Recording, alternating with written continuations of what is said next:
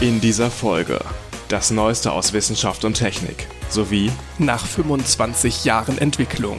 James Webb liefert die ersten Bilder. mit neuer Rekordleistung kommt man am LHC der dunklen Materie auf die Spur und das Neueste aus Studium und Studentenleben. Ladies and Gentlemen, herzlich willkommen zu 2 mit Potenzial.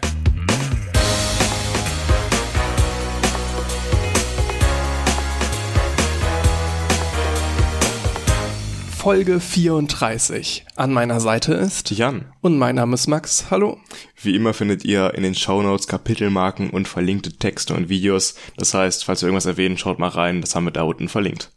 Ich bin ganz froh, dass wir jetzt einen Tag später aufnehmen als eigentlich geplant. Also wir haben jetzt den Donnerstag, den 21.07. Und Eigentlich, am 19.07. war der heißeste Tag des Jahres. ja, und eigentlich nehmen wir mittwochs auf, also einen Tag nach dem heißesten Tag des Jahres jetzt im Nachhinein. Ja.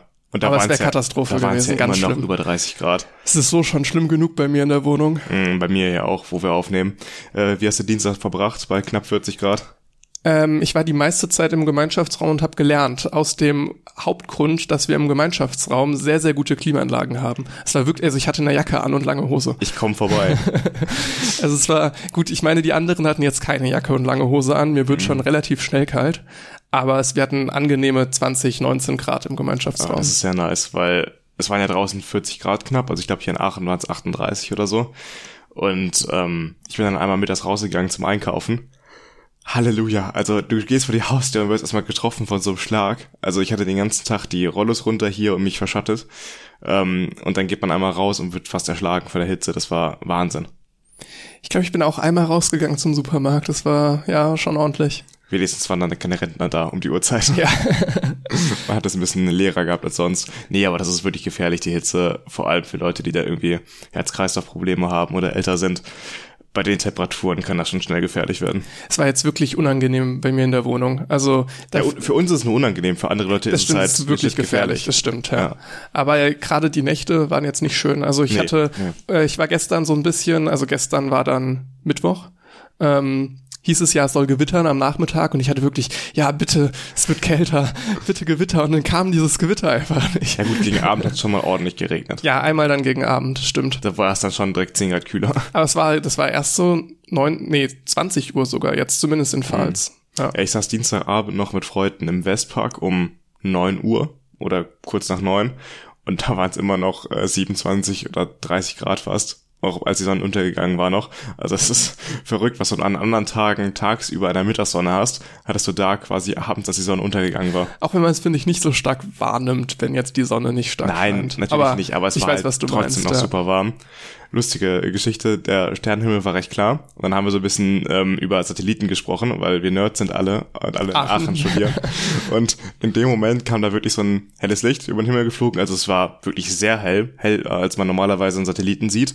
Und ähm, alle waren im ersten Moment so, ja, Flugzeug, aber es blinkt nicht. Da hat ein Kollege aufgemacht, auf seinem Handy geguckt, wo die ISS gerade ist.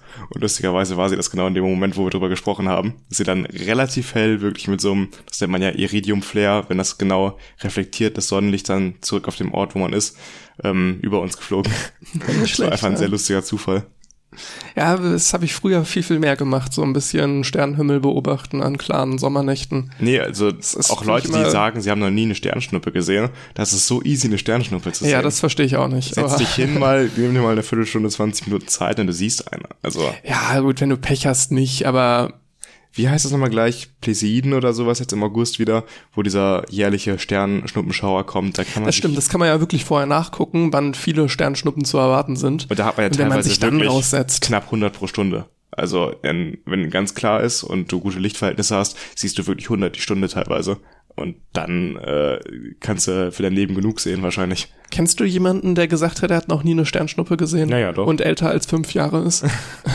Doch, kenne ich solche Leute. Ja. Okay, ja, krass. Aber das sind halt Leute, die in der Stadt wohnen und noch nie sich die Zeit genommen haben, mal länger als 30 Sekunden hochzugucken. Bei mir war es auch immer eher im Urlaub. Ich weiß noch, dass wir früher dann im Familienurlaub immer eine Hängematte dabei haben.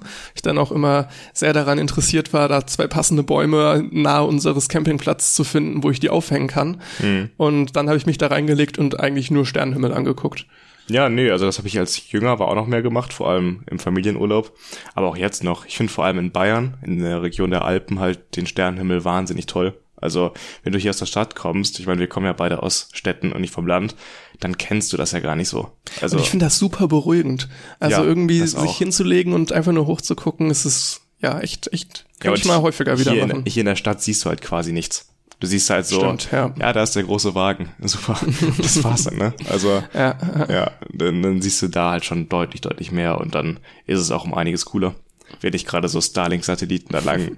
ja, ich finde auch Starlink-Satelliten cool. Also Natürlich, aber die sind halt schon sehr nervig. Vor allem für astronomische Aufnahmen, aber darüber haben wir in diesem Podcast auch schon geredet, dass es ein anderes Problem ist. Ja. Genau. Ähm, ich war jetzt vor vorletzter Woche, um mal auf ein anderes technisches Thema zu kommen, äh, beim Formel 1 Rennen in Spielberg. Es war zum ersten Mal, dass ich bei einem Formel 1 Rennen dabei war und für mich als jemand, der schon seit vielen, vielen Jahren Formel 1 guckt, schon seit ich klein bin, war das echt eine wahnsinnig coole Erfahrung. An dem Wochenende gab es nicht nur die Fo- Formel 1 mit sogar einem Sprintrennen, sondern auch Formel 2, Formel 3 und den Porsche Supercup. Also wirklich Rennaction von Freitag bis Sonntag, von morgens 10 bis abends 19 Uhr. Ich saß da mit ein paar Leuten dann auf dem Campingstuhl und dann haben wir uns die Sachen da angeguckt. Das war halt wirklich eine super Erfahrung, mal da gewesen zu sein. Ja, glaube ich. Ich meine, wir hatten schon häufiger über Formel 1 so am Anfang des Podcasts gesprochen. Auch ein bisschen hervorgegangen ist, dass ich mit Formel 1 nicht so super viel anfangen kann.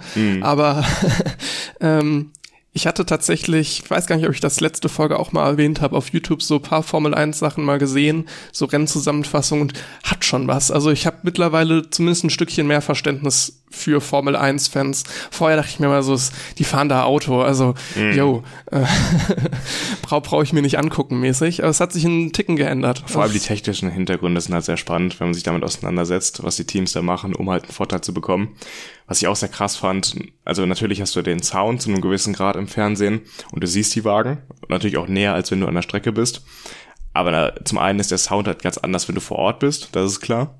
Und ähm, in dem Rennen, in dem Formel 1 Rennen, ist Carlos Sainz, das Auto hat Feuer gefangen, genau in der Kurve, in der wir saßen. Und ähm, er ist zum Glück rausgekommen, gerade noch aus dem brennenden Auto. Aber dann hast du halt auch mal das Auto gerochen. Wirklich, wie es da verbrannt ist. Es hat halt wirklich hart gestunken. Und so diese andere Erfahrung nochmal zu machen, dieses viel näher dran sein, das war halt schon äh, sehr, sehr cool, muss man sagen. Riecht das denn anders, als wenn jetzt Wenn du halt Plastik und Metall verbrennst, so. Ja.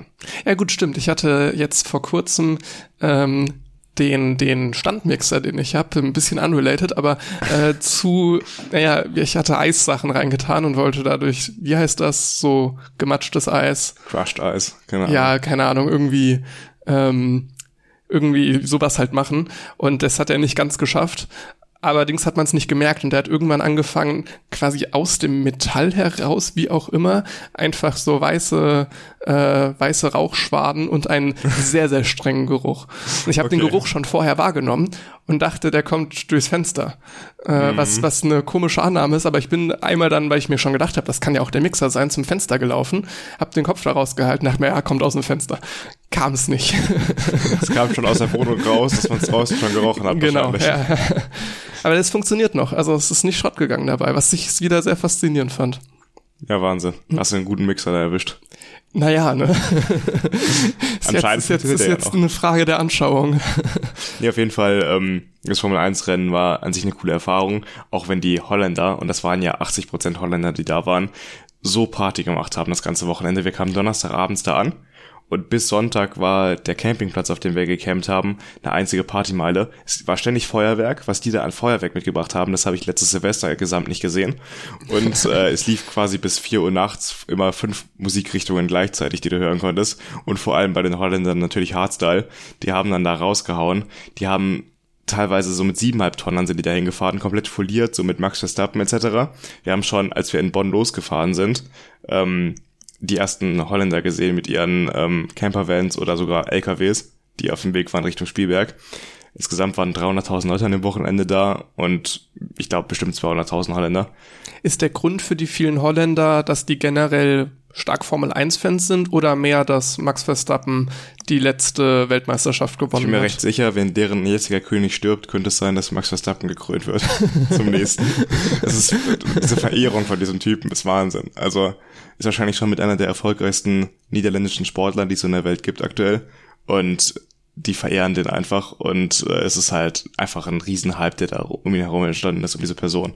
Das ist quasi schon ein Kult. Also die wie viele 10.000 Euro muss das kosten, sich zwei LKWs irgendwie folieren zu lassen, komplett mit Max Verstappen, die nebeneinander aufzubauen und daraus quasi einen Club zu machen. Das überdachen zwischen den beiden LKWs und eine riesen Soundanlage aufzubauen. Dazwischen. Haben die Eintritt dafür genommen oder nö, so? Nö, also es war alles einfach nur, Privatpersonen, einfach nur auf dem Campingplatz Party machen. Ah, schon eine gute Idee. Das ist schon eine, riesig, eine riesige Idee, auch vor allem das umzusetzen. Ne? Das ist ja organisatorisch auch ein riesiger Aufwand. Da hast du nicht viel anderes im Leben als Formel 1. Ne? Die Frage ist, wie finanzieren die das? Die können ja nicht... Das sind irgendwie 20 Leute. Die haben dann in den LKWs selbst geschlafen. Also dann Matratzen mhm. mitgenommen und Bettwäsche. Und keine Ahnung, also das sind einfach viele ja, was Leute. ist der Lebensunterhalt? Keine Ahnung. Die waren dann, ähm, die sind dann wahrscheinlich auch in den Rennen äh, in Belgien und in Holland selbst dabei und halt auch traditionell immer in Spielberg, weil früher gab es kein Rennen in den Niederlanden und sind die alle nach Österreich noch gefahren. Und da fahren sie immer noch hin. Auch die Ränge waren sehr, sehr orange. Geprägt. Aber das heißt, du sagst, es liegt an Max Verstappen? Ja, alleine. Okay. Nur durch ihn ist, glaube ich, dieser riesige Hype entstanden. Ja, also es ist wieder mal sehr beeindruckend gewesen, was die da abreißen. Auch an Pyrotechnik, die haben immer diese Rauchschwarten, diese Orangen, so kleine Boxen, aus denen Rauch rauskommt. Und die siehst du an der Strecke nur. Also ich glaube, teilweise von Tribünen aus siehst du die Rennstrecke gar nicht mehr, weil die ja die ganze Zeit Pyrotechnik abfackeln. Gab es bei euch auch äh, so einen Hass auf Tribüne? Ähm, nicht unbedingt. Also schon, man, wenn man da campt, dann sitzen die anderen da überdacht in seiner Tribüne, das ist natürlich schon angenehmer, aber es ist jetzt nicht so, dass da ein Riesenhass gewesen wäre. Warum? Äh, ich, ich hatte es so äh, von Rock am Ring in Erinnerung, dass da naja, die Leute auf der Tribüne starken Anfeindungen ausgesetzt waren, die mit Sicherheit jetzt auch nicht unbedingt 100 Prozent ernst gemeint waren, vielleicht auch schon bei manchen, weiß ich nicht, aber es war quasi so das Ding, dass du die Leute auf der Tribüne fertig machst. Das ging bis hin zu Sprechchören. Scheiß Tribüne war bei jedem Konzert zu hören. Ach so, nee, das ähm, gab's da gar nicht. Witzigerweise, selbst bei Green Day war das, glaube ich, sogar, äh, versucht er die Menge anzuheizen, die war irgendwie gerade abgelenkt und fängt dann mit einem scheiß Tribünensprechchor an. äh, was dann wirklich so weit geht, dass dann fast 90.000 Leute irgendwie gerade scheiß Tribüne rufen und der Typ steht da vorne meint irgendwann so, ich habe also auf Englisch natürlich, ne, ich habe absolut keine Ahnung, was er gerade sagt. Und vor allen Dingen drehen die Leute sich dann auch zur Seite, weil die Tribünen ja rechts, also die ist rechts vom vom Festivalgelände. Das heißt, sie gucken doch nicht mehr, mehr nach vorne, sondern es drehen sich alle Leute nach rechts. da muss ich als Künstler auch ein bisschen verarscht Ja, und du fragst dich, was gerade abgeht. Mhm. ja, da war es so, du zahlst halt für die Tribüne mindestens drei drei bis viermal so viel. Wir haben für das ganze Wochenende, Freitag bis Sonntag, 100 Euro nur gezahlt für die Wiesenplätze. Das ist schon relativ günstig, würde ich sagen. Und du zahlst auf den günstigsten Tribünen so 300 Euro aufwärts. Und da war Startziel gerade natürlich so um die 1000 Euro. Und ich glaube, da wird schon mal eher so ein Spruch gedroppt, ja, die Versnobs, die da an der Startziel gerade sitzen. Tatsächlich sind nach dem Rennen, wir jetzt nicht, aber einige auch auf die Strecke gelaufen und zu Startziel gerade, um mal die Siegerehrung mitzubekommen. Und wir, unsere Nachbarn, die neben uns gecampt haben, das waren drei Jungs aus Brandenburg, die haben sich da auch hingesellt zur Startziel gerade und haben dann nachher berichtet, dass da wirklich alles auseinandergenommen wurde. Die haben, die Holländer haben alles mitgenommen, was nicht nagelfest war. Die haben Banner von der Tribüne abgerissen, die haben Schraubendreher dabei gehabt und haben Schilder abgeschraubt von den Wänden. Da wurde einfach alles mitgenommen und dann sitzt du da als jemand, der 1000 Euro gezahlt hat für diesen Sitzplatz da und vor dir randaliert einfach die Menge, die 100 Euro für das Wochenende Stehplätze gezahlt hatte. Ja, so ist das Leben, ne? auch die Schilder, hier die DRS-Schilder oder es gibt auch immer so Meterangaben bis zur nächsten Kurve, die wurden alle in den ersten Sekunden nach dem Rennen weggesnackt von den Leuten. Ich meine, das ist ja schon so ein Ding, sich irgendwie an, an Denken mitzunehmen von den Sachen. Ja, da wurde sogar, das fand ich auch ein bisschen bescheuert, während des Rennens auf den TV-Bildschirmen, du siehst ja nicht nur die Strecke selbst, sondern da stehen auch immer wieder TV-Bildschirme, damit du den Rest der Action auch verfolgen kannst, ähm, immer wieder für mehrere Sekunden eingeblendet, so, yo, bitte nehmt keine Schilder mit. Und dann war der Grund, ja, wegen Nachhaltigkeit, da müssen wir die halt nicht ersetzen. Und man muss dazu wissen, als Kontext, vor dem Rennen, also Red Bull macht ja immer sehr relativ viel, das ist ja von Red Bull gesponsert, das ganze Event, ähm, wurden zwei Eurofighter über die Strecke fliegen gelassen. Einfach so zur Belustigung der Menge. Und dann kommen die da mit Nachhaltigkeit wegen dieser scheiß Schilder. Also das Argument zieht nicht ganz so. Aber nochmal auf die Eurofighter, das war echt eines der Highlights auch in diesem Wochenende du kannst dir nicht vorstellen, wie laut die sind, Kampfjets. Die sind ja nicht mal schnell geflogen, aber die sind so halt ein paar Manöver über die Menge geflogen. Wahnsinnig laut, wirklich. Also da, das kribbelt im Trommelfell. Ja, ich überlege gerade, ob ich schon mal irgendwie solche Kampfjets erlebt habe. Ich glaube tatsächlich nicht. Also, Also, nicht, wenn nicht, die im, halt nicht im Fliegenden. Wenn die halt 100 Meter, 100 Meter oder so über der Menge waren. Ja. Schon. Und dann haben die noch weitere Flugshows gemacht mit einem Helikopter, der fast auf dem Kopf geflogen ist, mit einem mit einer Propellermaschine. Der Typ hat die krassesten Stunts geflogen, die ich je in meinem Leben gesehen habe. Ich hatte nicht gedacht, dass es überhaupt physikalisch möglich ist.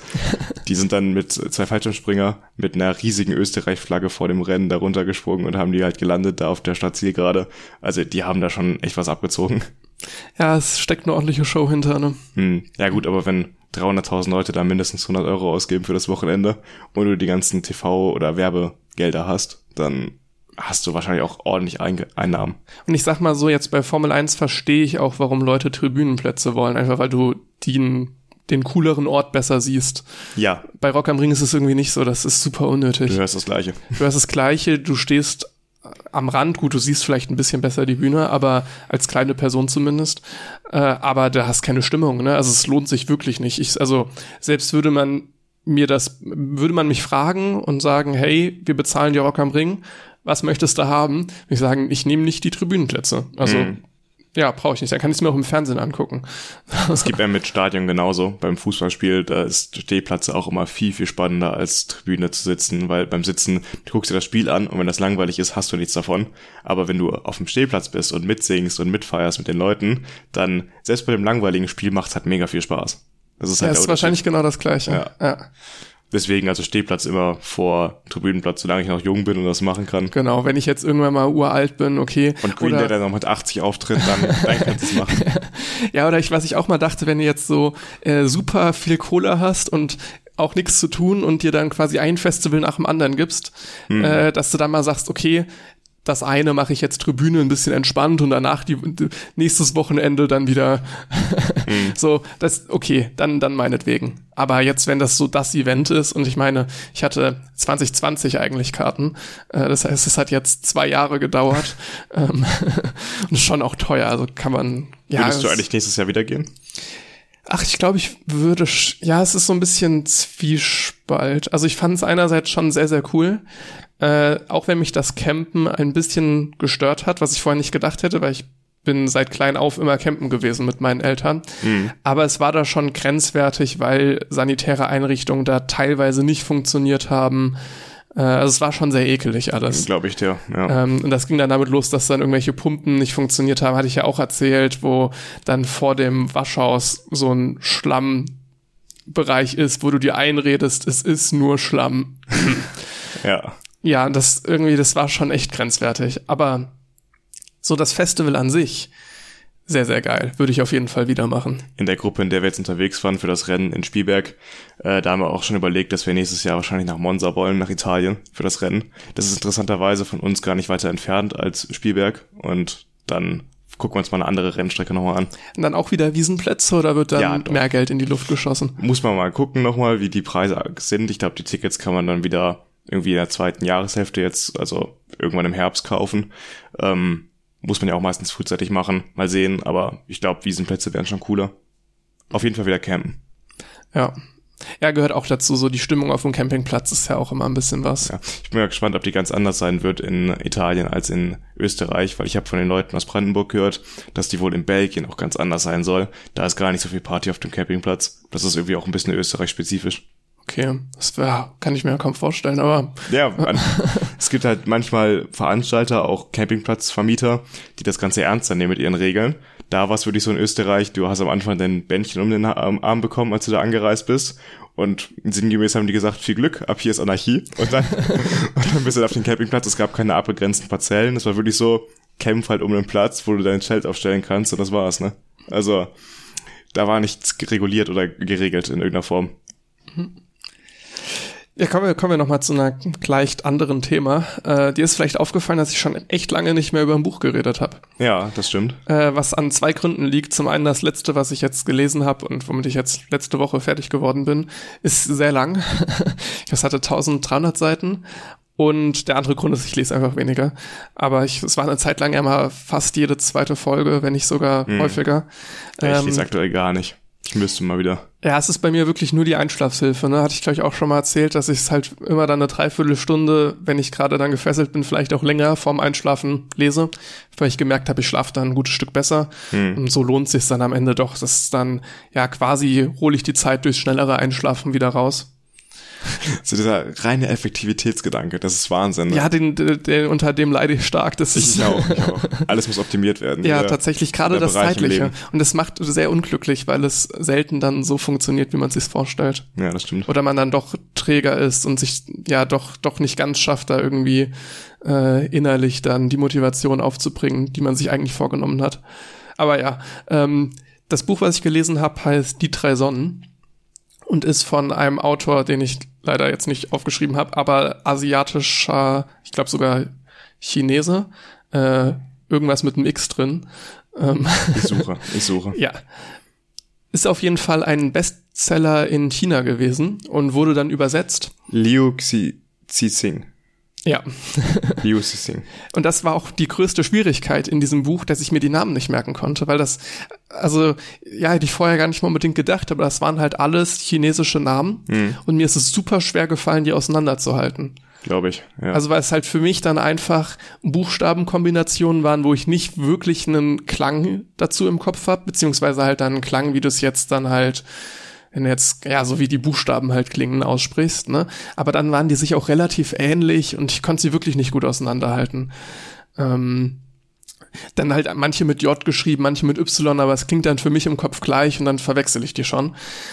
Und ansonsten, ja, doch ein sehr interessantes Buch, äh, weil es ist, es fällt in die Rubrik Science Fiction. Das heißt, es geht im Grunde genommen darum, dass ja, sich eine außerirdische Zivilisation bei der Erde meldet.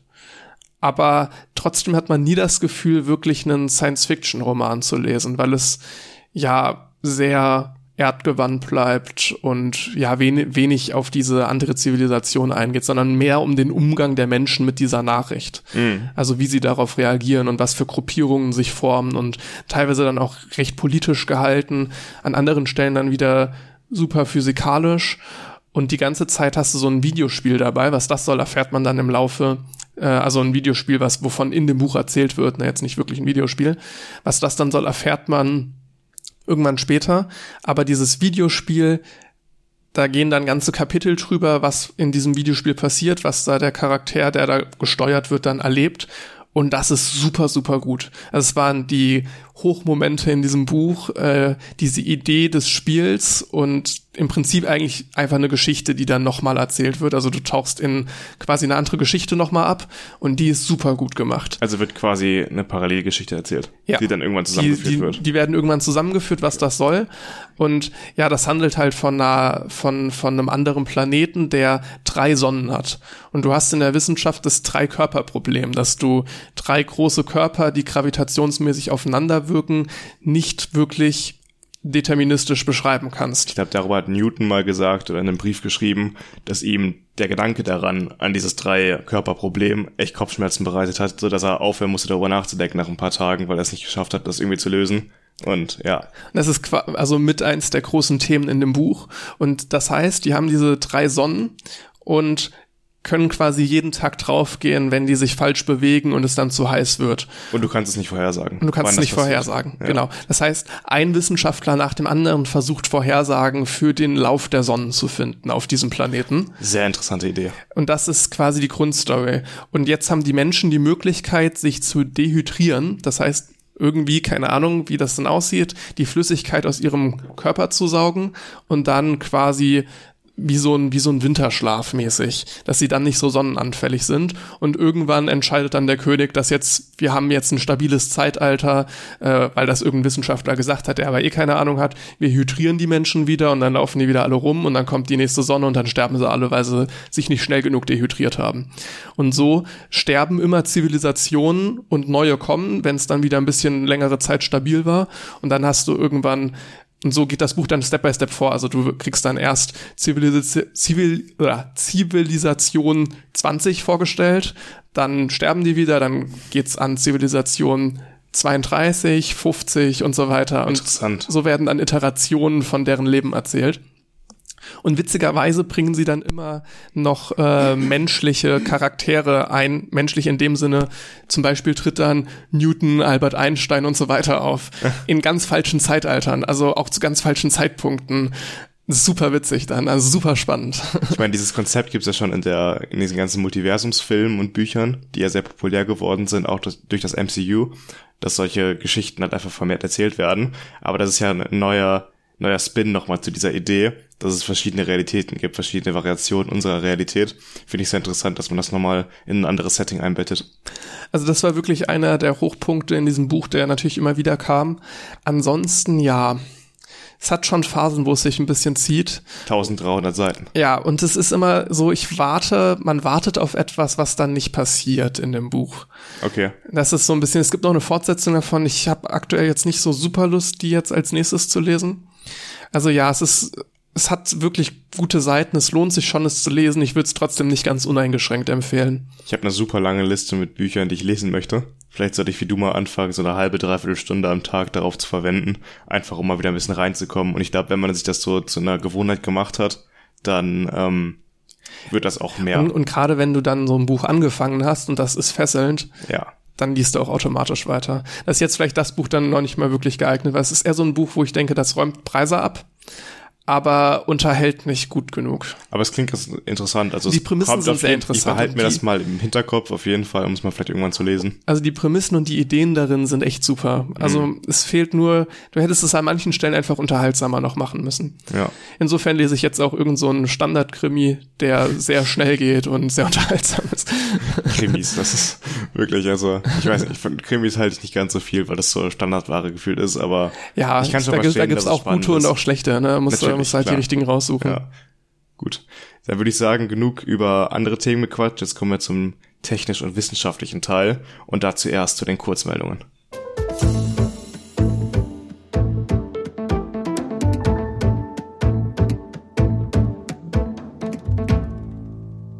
Am Anfang ein kurzer Disclaimer. Wer sich fragt, warum wir jetzt in diesem Kurzmeldungsteil nicht über die neuen Bilder von James Webb sprechen, Gleich im Anschluss an die Kurzmeldung kommt das nochmal als extra Hauptthema. Insofern, falls ihr daran Interesse habt, bleibt auf jeden Fall dabei.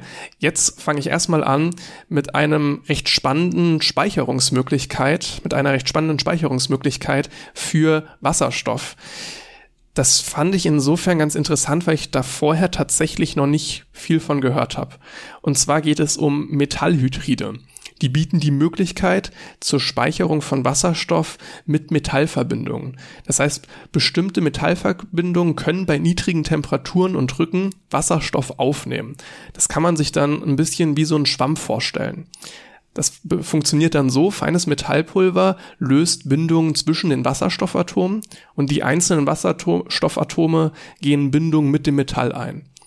Ein großer Vorteil an so einer Speicherung ist, dass man nur wenig Druck braucht. Und mit leicht erhöhtem Druck und le oder leicht erhöhten Temperaturen kann man das Material wieder zur Abgabe des Wasserstoffs bringen. Das Ganze ist allerdings relativ teuer in der Herstellung.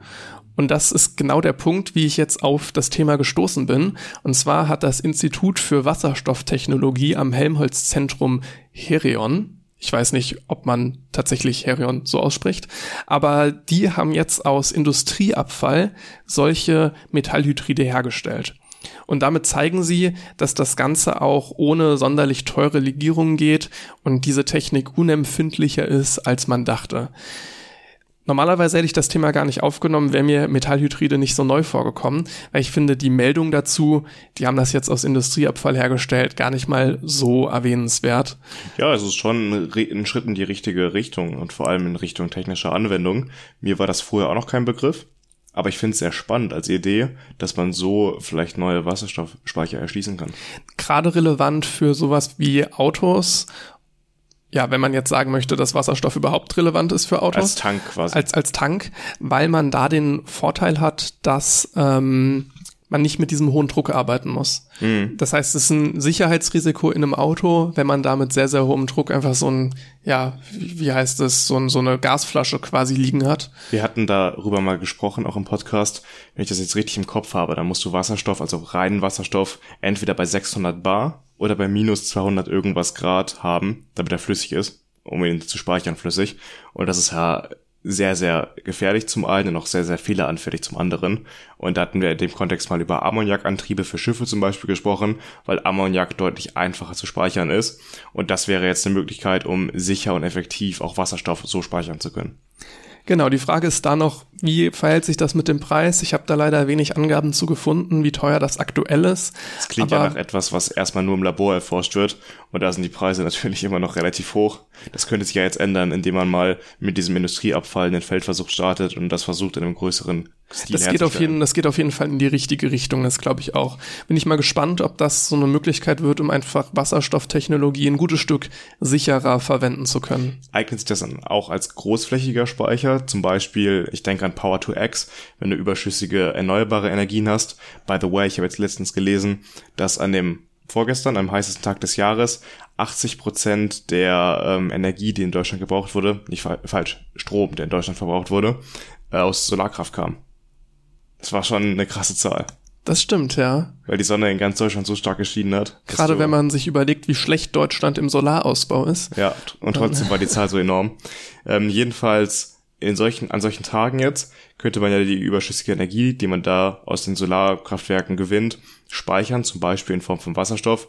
Wäre das dafür auch eine Möglichkeit oder bräuchtest du dafür einfach zu viel von diesem Metall? Also rein technisch natürlich schon, aber wie das jetzt dann praktisch effizienzmäßig aussieht, hm. kann ich dir leider nicht sagen. Weil darüber hatte ich jetzt im ersten Moment nachgedacht, gar nicht über Tanks für Mehr so Autos. als quasi batteriemäßig, hm. ne, als Batterieersatz. Obwohl vielleicht sind da auch einfach im großen Stil die Drucktanks besser als ähm, diese Metalllösung. Ich, ich denke auch. Ich glaube, die Lösung ist wirklich eher für dieses äh, Gefahrenpotenzial, um das zu minimieren da. Hm. Und das hast du dann eher im Auto quasi eher beim Anwender.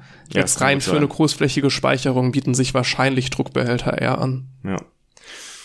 Hast du noch was? Das war's zu dem Thema. Dann gehe ich jetzt zum nächsten Thema. Ähm, Aldi Nord eröffnet eine erste kassenlose Filiale in Utrecht. Die Meldung habe ich gelesen und dachte mir so, hm, interessant, dass man schon so weit ist, einfach eine komplett kassenlose Filiale zu machen, weil du kennst es, ich kenne es, in ähm, in den Niederlanden ist es ja eh weiter verbreitet, dass man ähm, Selbstbedienungskassen hat. Und hier in Aachen kommt das auch so langsam. Mein Rewe, zu dem ich immer gehe, die haben letztes Jahr, 2021, einen Umbau gemacht, dahingehend, dass man jetzt auch da ähm, an der Kasse sich selbst auschecken kann, auch wenn es noch normale Kassen gibt. Und äh, das ist jetzt quasi der nächste Schritt, dass es gar keine normalen Kassen mehr gibt und auch keine Selbstbedienungskassen mehr in dieser Konzeptfiliale von Aldi. Da kann man nämlich wirklich reingehen, Sachen kaufen und einfach rausgehen und das Geld wird automatisch abgebucht. Musst du dich dann vorher irgendwie registrieren? Ich würde jetzt mit dir einmal durch den Ablauf durchgehen, wie das okay. jetzt wäre, wenn du jetzt zum Beispiel Student in Utrecht wärst und da einkaufen gehen würdest. Das Ganze nennt sich Shop and Go Testfiliale. Und äh, das Einkaufen läuft dann so ab, dass du dir erst einen Account machst und da deine Zahlungsart hinterlegst, zum Beispiel in Form einer Kreditkarte. Und dann gehst du zum Laden hin und scannst beim Reingehen mit deinem Handy einen QR-Code, der da am Eingang hängt. Kannst dann, dann öffnet sich erst die Tür und dann kannst du reingehen. Und ähm, für den Einkauf wird dir dann, also nur für den Zeitrahmen des Einkaufs, eine ID zugewiesen, die dich als Kunden erstmal definiert. Und dann wird über Deckenkameras und ähm, Regalsensoren jede Bewegung jeder Produkte dir zugeordnet als Person. Das heißt, ähm, du wirst quasi durch eine KI die ganze Zeit verfolgt in diesem Laden als Person, die da entlang geht. Und wenn du ein Produkt aus dem Regal nimmst, wird das registriert und dir als Person zugeordnet, quasi deinem Quadrat, was da die KI dir zuordnet. Und ähm, dann hast du quasi ein Inventar, ein digitales, wo jedes Produkt, was du gerade auch in deine selbst mitgebrachte Tasche einpackst, erfasst wird. Wenn du dann rausgehst, scannst du einfach nochmal einen QR-Code am Ausgang und in dem Moment wird das abgebucht, alles, was du bei dir dabei hattest und du kannst gehen aus dem Laden. Ist ein sehr, sehr spannendes Konzept. Ich mache mir dann direkt natürlich wieder Sorgen, so was kann man denn sonst noch mit diesen schönen Daten alles machen? Ja, alles. ich meine, das gleiche Problem wie bei Payback-Karten. Ich meine, das, das ist ja wirklich das Konzept, ne? Du hältst deine Payback-Karte davor und kriegst dadurch einen Rabatt, weil du deine Daten über deinen Einkauf gerade verkauft hast.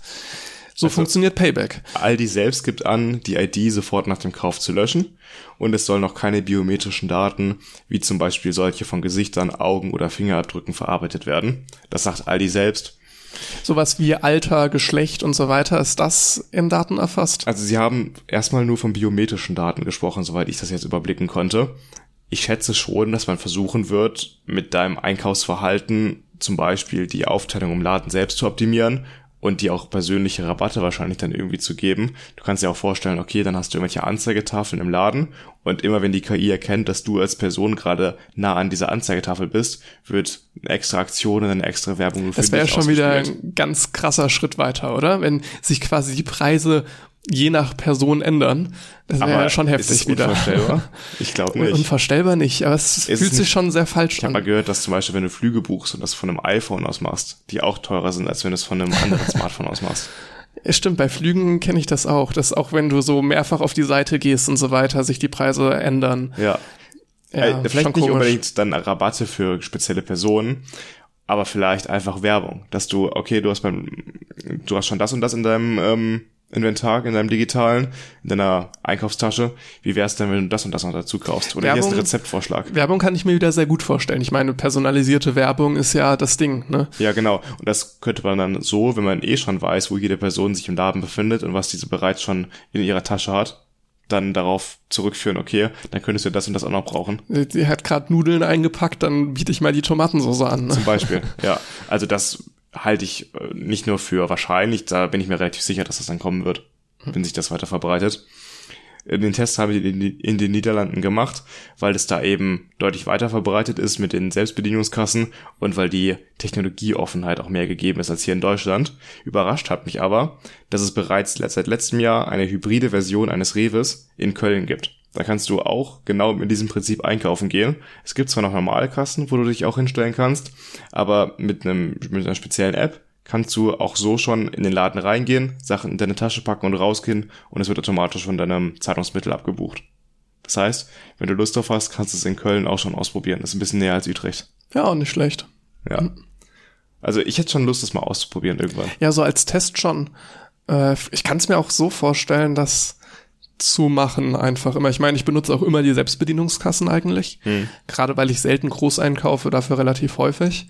Und da ist es super entspannt, die Selbstbedienungskassen. Und also wenn ich mir jetzt schon mal vorstelle, drüber gesprochen, ich mag die nicht so, weil ich meistens größere Einkäufe mache. Und ich, warum, ich bezahle doch extra, zum Beispiel im Rewe, schon ein bisschen mehr als in einem Discounter wie Aldi dafür, dass auch meine Sachen eingescannt für den, werden. Für den Service. Ja, also als ob ich mich da hinstelle und den Job übernehme, davon werden die Produkte ja nicht günstiger. Ich bin halt einfach schneller. Ne? Ich weiß nicht, wenn du jetzt groß einkaufst, wahrscheinlich nicht. Nee, bist du nicht.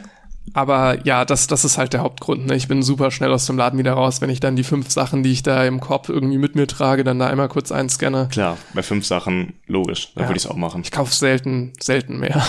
ich kaufe meistens schon so 15 bis 20 Produkte. Und ab dann ist es auf jeden Fall schneller, wenn das jemand macht, der das öfter macht. Außer du stehst halt ewig an. Ne? Das stimmt natürlich, klar. Deswegen immer dann gehen, wenn es heiß ist und die Rentner nicht in den Laden gehen. Nee, aber ähm, ich will das mal unbedingt ausprobieren. Ich finde das auch super interessant, dass es mit KI gelöst wird, dass da die Produkte so zugeordnet werden über Kameras. Hätte ich so nicht erwartet. Ich dachte, man hätte dann vielleicht irgendwie einen Einkaufswagen, der Sensoren drin hätte oder ja, so. Ja, ist irgendwie das also ich weiß nicht, ne, aber ich hätte jetzt auch eher gedacht, keine Ahnung, wenn du einen Barcode an deinem Korb hast hm. und dann irgendwie der Korb mit was ausgestattet ist, immer wenn du was reinlegst. Das hätte ich auch gedacht, ja. Wird quasi das deinem äh, Online-Warenkorb hinzugefügt. So mit KI, ja.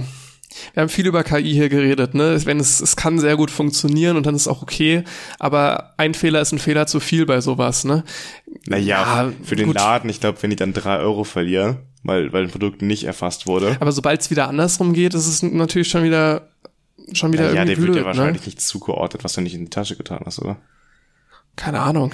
es scheint ja zuverlässig zu funktionieren, sonst würde man es nicht. Keine, keine Ahnung, du hältst die Hand hin und ziehst im letzten Moment zurück. Keine Ahnung. Ne? Also so, ja. Ja, es wird wahrscheinlich sein. gut genug getestet sein, aber muss also man muss man aufpassen. Ja ne? nicht jetzt schon umsetzen in der Testfiliale, wenn es nicht gut genug getestet wäre. Wäre wär ganz interessant, da mal eine Messung zu machen, ob es, wie, inwieweit du es auch mitkriegst. Ne? Es, es wird bestimmt Verbraucherschützer geben, die das machen. Hm. Ja, denke ich auch. Gut. Kommen wir, kommen wir zum nächsten Thema und da werfen wir wieder einen Blick Richtung Himmel genauer gesagt Richtung Sonne. Und zwar ist ein Sonnenteleskop vor kurzem gestartet, und zwar Sunrise 3. Das ist das größte Solarteleskop, was den Erdboden jemals verlassen hat. Sunrise 3 klingt wie so ein schlechter Cocktail. Ich, ich finde, ich finde, das klingt wie ein schlechter Film. Das auch. so eine schlechte Filmfortsetzung. der Tequila Sunrise 3 jetzt in der dritten Variation. Ja, auch nicht schlecht. Auf jeden Fall ist es ganz sinnvoll, so ein Sonnenteleskop von der Erde abheben zu lassen weil die Erdatmosphäre stört halt einfach bei der Beobachtung. Allerdings schicken sie das jetzt nicht James Webb mäßig ins All oder wie auch viele andere Teleskope zuvor, sondern ähm, sie hängen das Teleskop an einen Ballon. Okay. Und dieser Ballon hat einen Durchmesser von 134 Meter, eine Million Kubikmeter. Es ist schon ein großer Ballon. ist ein, ist ein dickes Ding. Und ja, das, das startet dann mit dem, mit dem Teleskop dran, ist dann drei, vier Tage in der Luft, erreicht so eine Höhe von, wo habe ich es mir aufgeschrieben, 35 Kilometer, hat dann weniger Erdatmosphäre im Sichtfeld, macht dann da drei, vier Tage die, die Messungen und fällt dann runter. Also der Ballon platzt irgendwann und wird dann mit Fallschirmen abgefangen und landet dann in der kanadischen Einöde.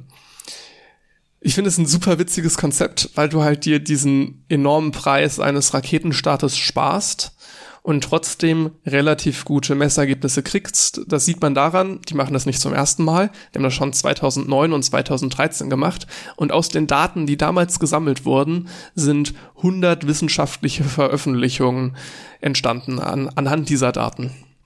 Und was war jetzt nochmal das wissenschaftliche Ziel? Was versucht man da herauszufinden? Alles. Einfach. Ja, also erstmal Daten sammeln. Okay. Äh, sie haben relativ viele Sensoren dabei, für Temperatur zum Beispiel, für UV-Strahlung, äh, zur Analyse des Magnetfelds, unterschiedliche Höhenprofile. Also es ist wirklich so ein, so ein Spread an, an Daten, die da gesammelt werden und was dann daraus am Ende gemacht wird. Es gibt mit Sicherheit Ziele, aber ja, konnte ich jetzt erstmal zumindest bei so einer oberflächlichen Recherche für Kurzmeldungen, ähm, jetzt, was sich die einzelnen Institute jetzt genau davon erhoffen, äh, kann ich dir nicht sagen. Es sind auf jeden Fall sehr, sehr viele beteiligt, so viele, dass ich mir sie nicht aufgeschrieben habe. Es ist so eine krasse Kooperationsarbeit wieder.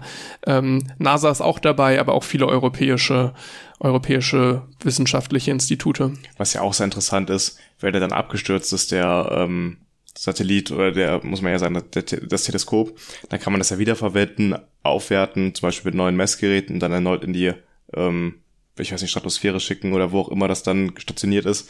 Ähm, das ist ja wiederverwendbar im Gegensatz zu einem Satelliten, der einmal in der Umlaufbahn ist, den man dann schlecht warten und neu auflegen kann. Das, das ist ein ganz interessanter Punkt. Ne? Du kannst quasi so Iterationen des gleichen Teleskops immer machen, es erweitern und so und dann wieder hochschicken. Das ist, das ist schon eine spannende Anwendung, um da irgendwie so einen Progress reinzukriegen. Und warten wir mal ab, äh, in welchem Vorgarten das landet, das Teleskop. Ja, das, das Hauptproblem tatsächlich bei dem Teil ist, zumindest beim Start, dass es super windanfällig ist. Kannst dir vorstellen, ne? eine Million Kubikmeter, ähm, die mussten sehr, sehr lange auf einen geeigneten Starttermin warten, wo die Windverhältnisse so waren, dass es irgendwie gut geht am Ende. Hm, ja, das denke ich mir. Gut, dann kommen wir zu einem äh, etwas klassischeren Observatorium vom DLR. Das hat nämlich ähm, ein Teleskop eingeweiht zur Analyse von Weltraumschrott. Das Johannes Kepler Observatorium südlich von Stuttgart. Dieses Teleskop ist ausgestattet mit modernster Lasertechnik und es soll die Flugbahn und die Beschaffenheit von Weltraumschrott untersuchen. Ähm, das, dafür kann es auch Spektralanalysen durchführen. Zum Beispiel hatten wir in diesem Podcast schon darüber geredet, dass vermutet wurde, dass ein Teil von SpaceX auf dem Mond krachen wird. Das war ja im Frühjahr der Fall. Und dann hat man herausgefunden, mit Hilfe von Spektralanalysen, ähm, dass das Objekt doch in China lackiert wurde, was da auf Kollisionskurs mit dem Mond war. Und das wurde genau von diesem Observatorium damals schon gemacht, diese Spektralanalyse. Und das ähm, war damals noch ein Testlauf und jetzt mittlerweile ist es eröffnet worden. Und aktuell befinden sich etwa eine Million Teile, die größer als ein Zentimeter sind in der Umlaufbahn. Und teilweise sind die halt mit bis zu 28.000 kmh unterwegs und stellen ein großes Risiko für zum Beispiel ähm, Satelliten oder auch Raumstationen wie die ISS oder die chinesische Raumstation dar. Und es ist einfach notwendig, da ein bisschen besser einen Überblick zu behalten, um Gefahren abzuwetten und im Zweifel Ausweichmanöver zu fliegen, weil so ein Satellit kann locker mal eine halbe Milliarde kosten oder mehr. Und auch die Raumstationen sind sehr anfällig dafür, wenn da mal irgendwie ein Schrottteil reinkrachen sollte, weil bei den Geschwindigkeiten reicht ein kleines Teil aus, um einen Riesenschaden zu erzeugen. Ähm, dieses Teleskop wird theoretisch 30.000 der eine Million Teile registrieren können. Die 30.000 sind dann die, die etwas größer als 10 Zentimeter sind. Aber natürlich wird es nicht alle davon erfassen können. Es geht darum, potenziell gefährliche Teile, die man schon mal ausgemacht hat, genauer untersuchen zu können, zu gucken, woraus bestehen die, aus welchem Material und wie groß ist das Risiko für einen Zusammenprall, weil man die Umlaufbahn nochmal viel, viel genauer berechnen kann.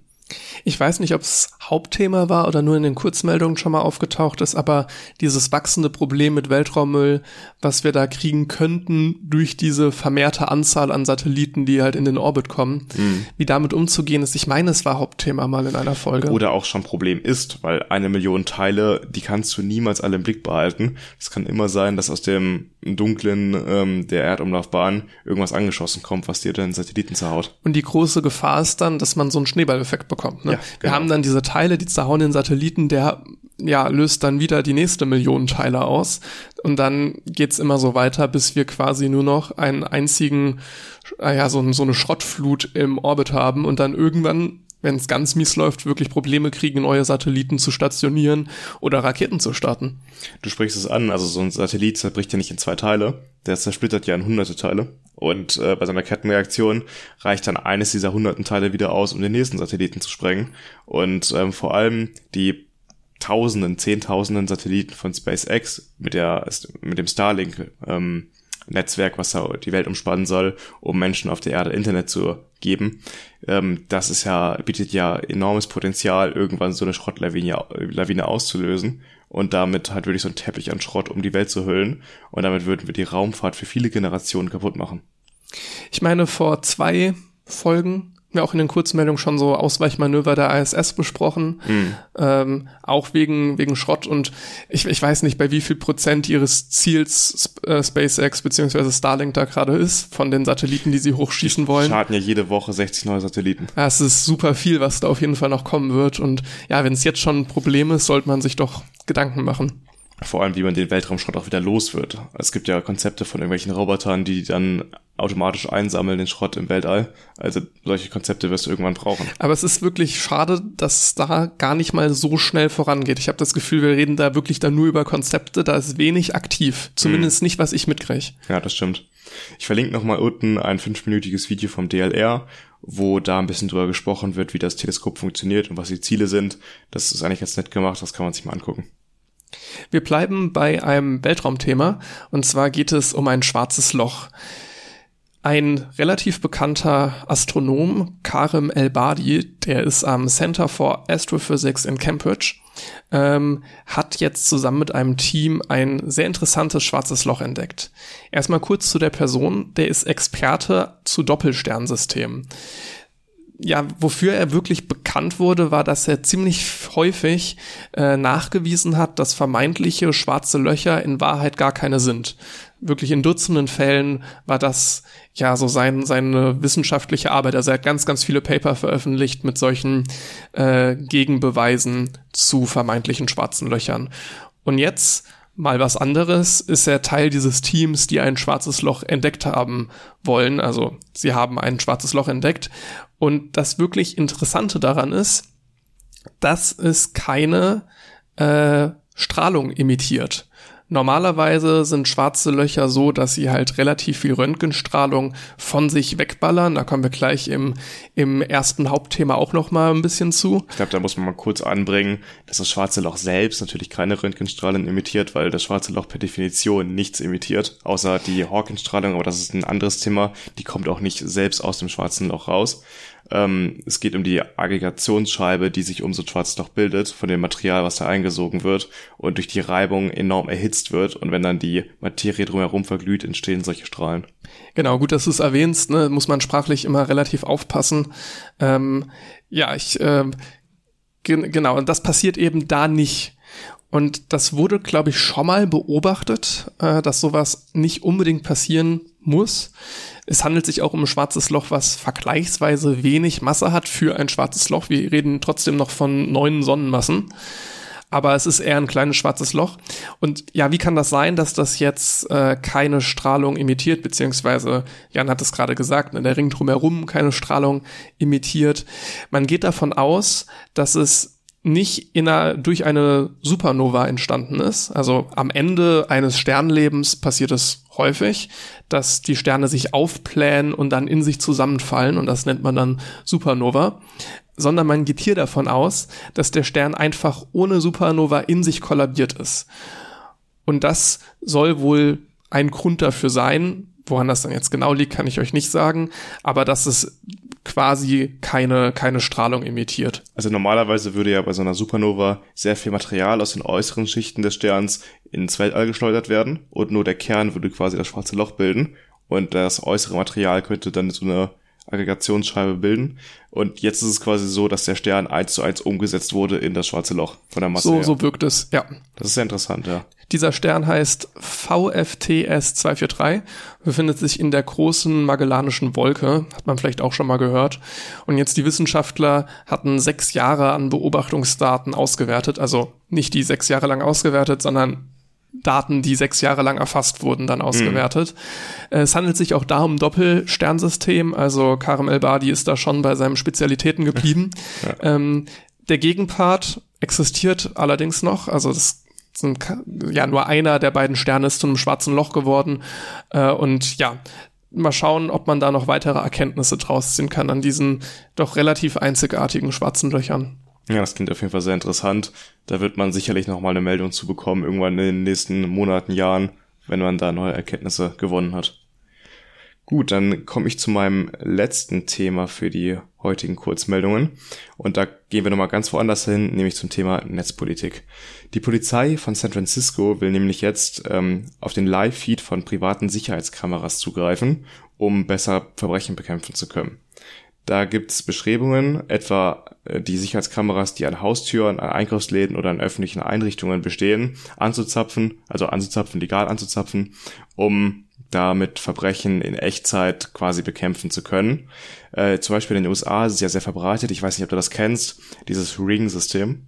Sagt mir nichts, ne? Dass du an deiner, an deiner Doorbell, an deiner Klingel äh, eine Kamera hast so dass du zum Beispiel, wenn jemand klingelt, sehen kannst, okay, wir denn davor, dass du das drinnen sehen kannst. Du kannst auch, wenn du gar nicht zu Hause bist, einfach auf den Live-Feed mit deinem Handy zugreifen. Das ist vor ein paar Jahren aufgekommen und das ist mittlerweile in amerikanischen Haushalten super verbreitet. Die Amis sind ja eh so immer so besorgt um ihre Sicherheit von ihrem Hab und Gut, von ihrem äh, Stück Land. Ich meine, das ist ja auch in der Constitution da niedergelegt, dass du dein Land auch mit deiner Waffe verteidigen darfst und jeden Einbrecher erschießen darfst. Es ist ja in Deutschland überhaupt nicht so, aber die Amerikaner sind um die Sicherheit von ihrem Haus und Hof schon sehr besorgt. Und äh, deswegen haben da auch viele diese Sicherheitskameras. Und äh, es ist auch heute schon so, dass die Polizei oftmals nachher auf die Videos, die dann von diesen Sicherheitskameras an den ähm, Türen, also wenn du wirklich an jeder Tür so eine Sicherheitskamera hast, kannst du dir vorstellen, dass das echt viel Videomaterial ist, was da in jeder Stadt in den USA entsteht, äh, gibt. Und die Polizei hat darauf schon in der Vergangenheit dann zugegriffen auf altes Videomaterial, möchte jetzt aber auch live darauf zugreifen dürfen. Dass sie quasi, wenn gerade ein Verbrechen passiert, in der Umgebung die Kameras von den Haustüren zugreifen kann und dann live zugucken kann. Oder auch, man kennt es ja bei uns auch in Deutschland, von Einkaufsläden, Sicherheitskameras oder von öffentlichen Einrichtungen, ähm, dass man da auch sich das angucken kann, während es passiert. Die Bürgermeisterin London Breed drängte auf diesen Gesetzesentwurf und sie hat schon angekündigt, sollte der Stadtrat dem Entwurf nicht zustimmen, will Breed eine Volksabstimmung äh, veranstalten, wo sie dann halt diese neu, diesen neuen Gesetzesentwurf durchdrücken möchte. Ich glaube, würde man zu sowas in Deutschland eine Volksabstimmung machen, würde die sehr eindeutig dagegen ausfallen. Ja, hier ist es aber auch so, dass nach aktueller Umfrage ca. 60 Prozent der Anwohner in San Francisco dagegen sind ich gebe dir recht. Okay, also ein bisschen beruhigend finde ich das jetzt schon gerade. Ich, ja. ich war mir nicht sicher, wie das, wie da die Umfragen so sein werden. Ich gebe dir aber recht, in Deutschland wäre das wahrscheinlich deutlich höher, die Ablehnung von so einem Vorschlag. Und ich befürchte auch in den USA, wenn du es da irgendwie auf dem Land machen würdest, dann wäre die Zustimmung auch höher. San Francisco ist ja bekannt als sehr liberale Stadt auch. Und das ist ja schon krass, ne? Es ist ja so ein bisschen das Äquivalent, wie als würde man, keine Ahnung, wie viele Millionen, tausende Kameras neu aufhängen, einfach zur ja, Überwachung. Genau. So, das ist ja im Prinzip das Gleiche. Ja. Und ähm, der Zugriff soll dann laut Gesetzesentwurf ermöglicht werden bei dringenden Umständen, bei bedeutenden Ereignissen, die die öffentliche Sicherheit gefährden und bei Ermittlungen in Bezug auf Vergehen und Straftaten. Also bei allem quasi bei allem. Das ist auch ein großer Kritikpunkt von vielen Bürgerrechtsorganisationen, dass die, dieser Gesetzesentwurf aktuell viel zu lasch ist. Er gibt der Polizei quasi ein grundlegendes Mandat, diese Kameras anzuzapfen, ohne dass es dafür viel Rechtfertigung brauchen würde. Dass man zum Beispiel auch bei Demonstrationen die anzapfen kann und dann muss man die Angst haben, wenn man als Demo-Teilnehmer dahin geht, immer auf irgendeinem Video drauf zu sein dass man gar nicht mehr die Anonymität bei einer Demonstration genießen kann, weil man immer gefilmt wird dabei und die Videodaten sollen auch gespeichert werden dürfen. Das heißt, man kann immer dann im Nachhinein nachweisen, okay, du warst jetzt bei dieser Demonstration und das ist auch ein großer Punkt. Man weiß ja nie, wie sich die politische Landschaft immer entwickelt. Man kann immer vom Besten ausgehen, dass alle nur das Beste wollen, aber das ist es ja eben nicht immer. Und es kann ja immer sein, dass irgendwann eine Regierung an die Macht kommt, die dann Zugriff auf dieses Videomaterial hat in Form der Polizei als Exekutive und dann die Maßstäbe einfach verschiebt, was okay ist und was nicht okay ist. Und dann ist es vielleicht nicht okay, auf dieser Demo gewesen zu sein. Und dann existiert aber ein Videomaterial von dir, weil die Polizei das speichern durfte von dieser einen Haustür, was da aufgezeichnet wurde. Oder auch als gerade im Kontext der Diskussion um Abtreibung in den USA und dem Urteil des Supreme Courts. Du könntest, also du würdest auch jede Frau wahrscheinlich irgendwo auf einer Kamera drauf haben, die zu einem Abtreibungsarzt geht, um eine Abtreibung vornehmen zu lassen. Das wäre alles erfasst und das stellt ja ein enormes Risiko dar. Das ist ja dieses typische Problem von so einem Tabubruch. Ne? Es ist relativ schwierig, sowas durchzusetzen mit den Kameras, aber wenn das erstmal durchgesetzt ist, diese Regeln dann zu verschieben, das kriegst du ja in der Öffentlichkeit, wird das unter Umständen kaum noch wahrgenommen, das kriegst du ja kaum mit. Ja.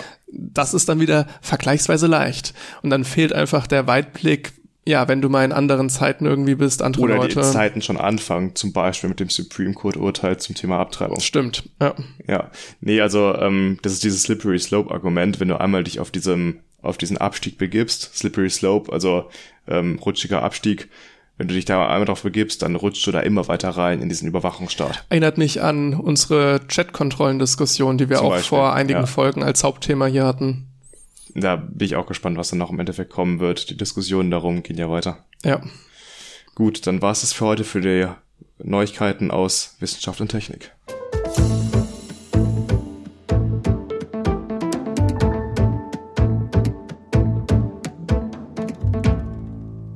Wir kommen zum ersten Hauptthema dieser Folge. Ja, es gehört so ein bisschen zu unseren Lieblingsthemen, glaube ich, und zwar das James Webb Teleskop. Kam immer wieder in den Kurzmeldungen vor. Jan, du hattest auch im Januar oder war es Dezember? Das war die erste Folge im neuen Jahr. Da hast Ich du auf jeden wir Fall haben sie genannt, der König der Teleskope. Stimmt, ja. Hattest du auf jeden Fall einen sehr, sehr langen Beitrag zum James Webb Teleskop, sehr hörenswert. Und ja, darum geht's jetzt auch wieder. Und zwar wurden die ersten Bilder vom James Webb Teleskop veröffentlicht. Also das, wo sehr, sehr viele Menschen, die daran beteiligt waren, aber auch so sehr, sehr viele lange drauf gewartet haben. Jetzt ist es endlich soweit. Die ersten Bilder sind da. Und ja, in, in diesem Beitrag jetzt hier im Podcast äh, werde ich zu jedem Bild eine Kapitelmarke machen. Das heißt, man kann theoretisch auch jetzt von Bild zu Bild dann springen. Der Hauptgrund ist allerdings, dass ich zusätzlich zu den Kapitelmarken das Podcast-Bild ändern kann. Das heißt, wenn ihr jetzt einen anständigen Podcast-Player verwendet, sprich nicht Spotify, könnt ihr immer, wenn es um ein Bild gerade geht, das auch auf dem Handy sehen, sobald ihr einfach eure Podcast-App öffnet.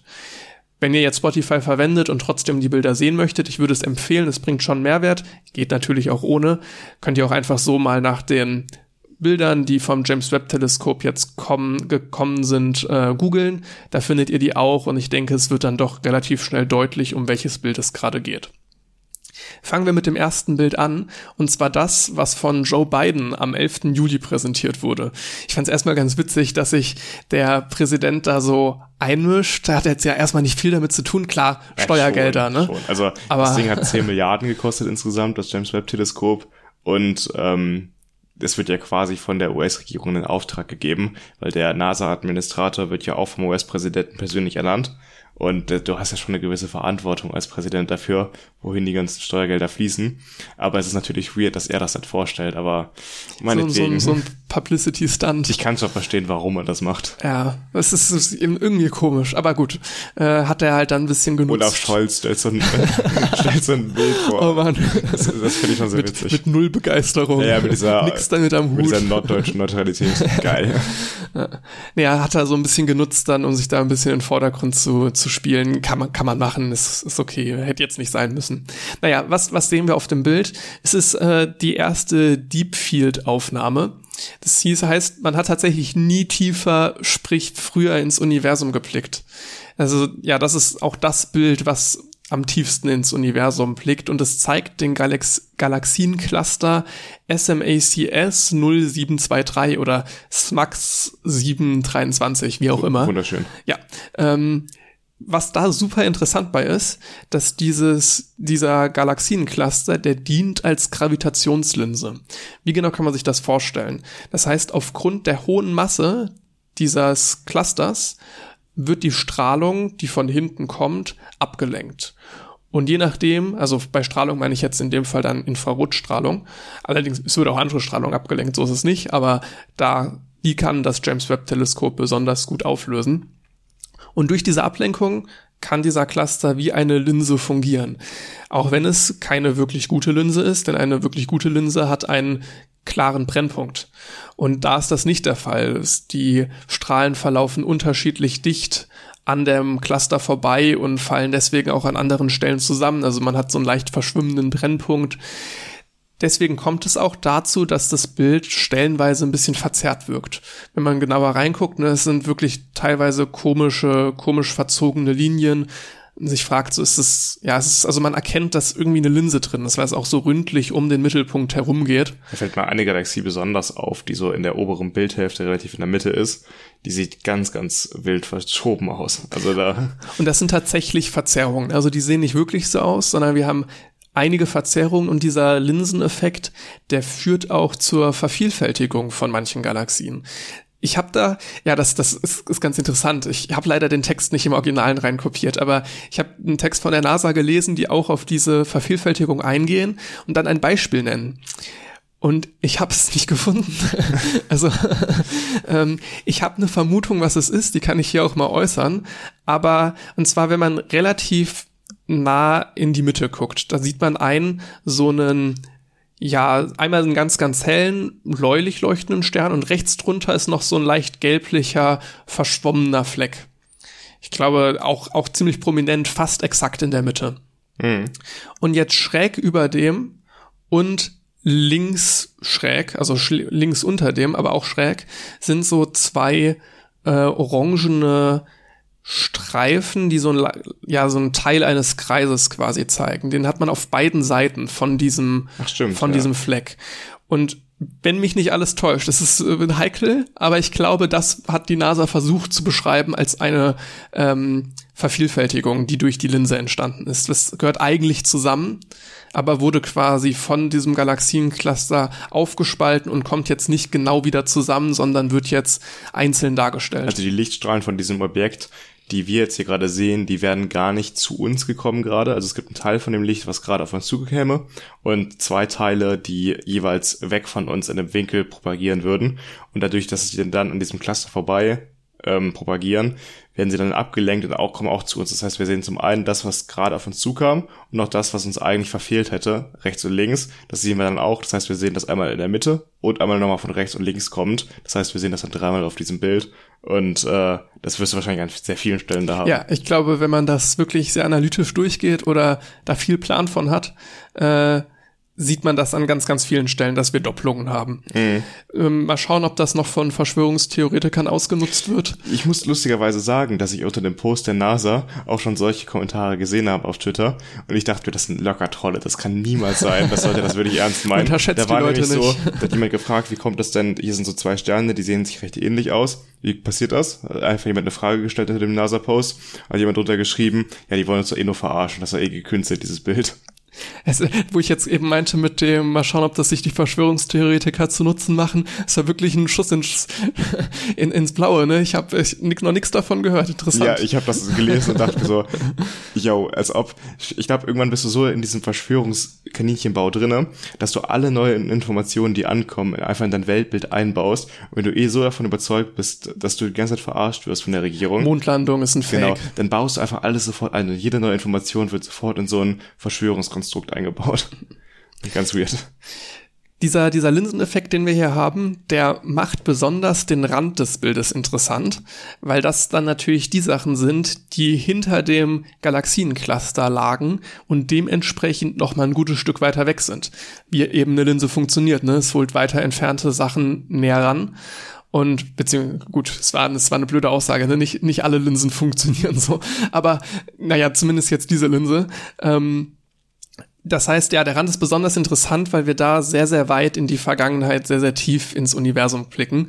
Tatsächlich äh, sind die Galaxien, die wir da stellenweise sehen können, erst äh, einige hunderte Millionen Jahre nach dem Urknall alt. Wie formuliert man das besser? Entstanden. Entstanden. Ja, beziehungsweise entstanden ja, wir sehen sie zu einem Zeitpunkt 100 Millionen Jahre nach dem Urknall. Ja, also das, der Urknall ist jetzt circa 13,8 Milliarden Jahre her. Und dann sind irgendwie so vor 13,5 Milliarden Jahre die ersten Sterne entstanden. Und in deren Zustand, in dem sie damals waren, können wir sie jetzt heute beobachten.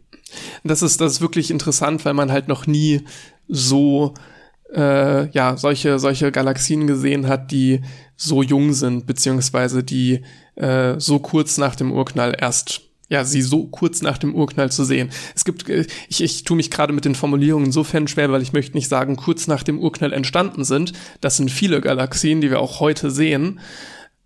Sondern wir sehen sie zu dem Zeitpunkt kurz nach dem Urknall. Das, ja. das ist das Spannende an der Sache. Und was man sich daraus erhofft, zu rausziehen zu können, ist die Ungleichverteilung im Universum besser erklären zu können. Es ist ja nicht so, dass Materie im Universum homogen verteilt wäre. Wir haben wirklich große Galaxien, Cluster, sogenannte Gruppen, die sehr viel Materie an einen Ort ähm, fokussieren und an anderen Stellen haben wir sehr, sehr viel Leerraum, also echter Leerraum, wo gar nichts ist.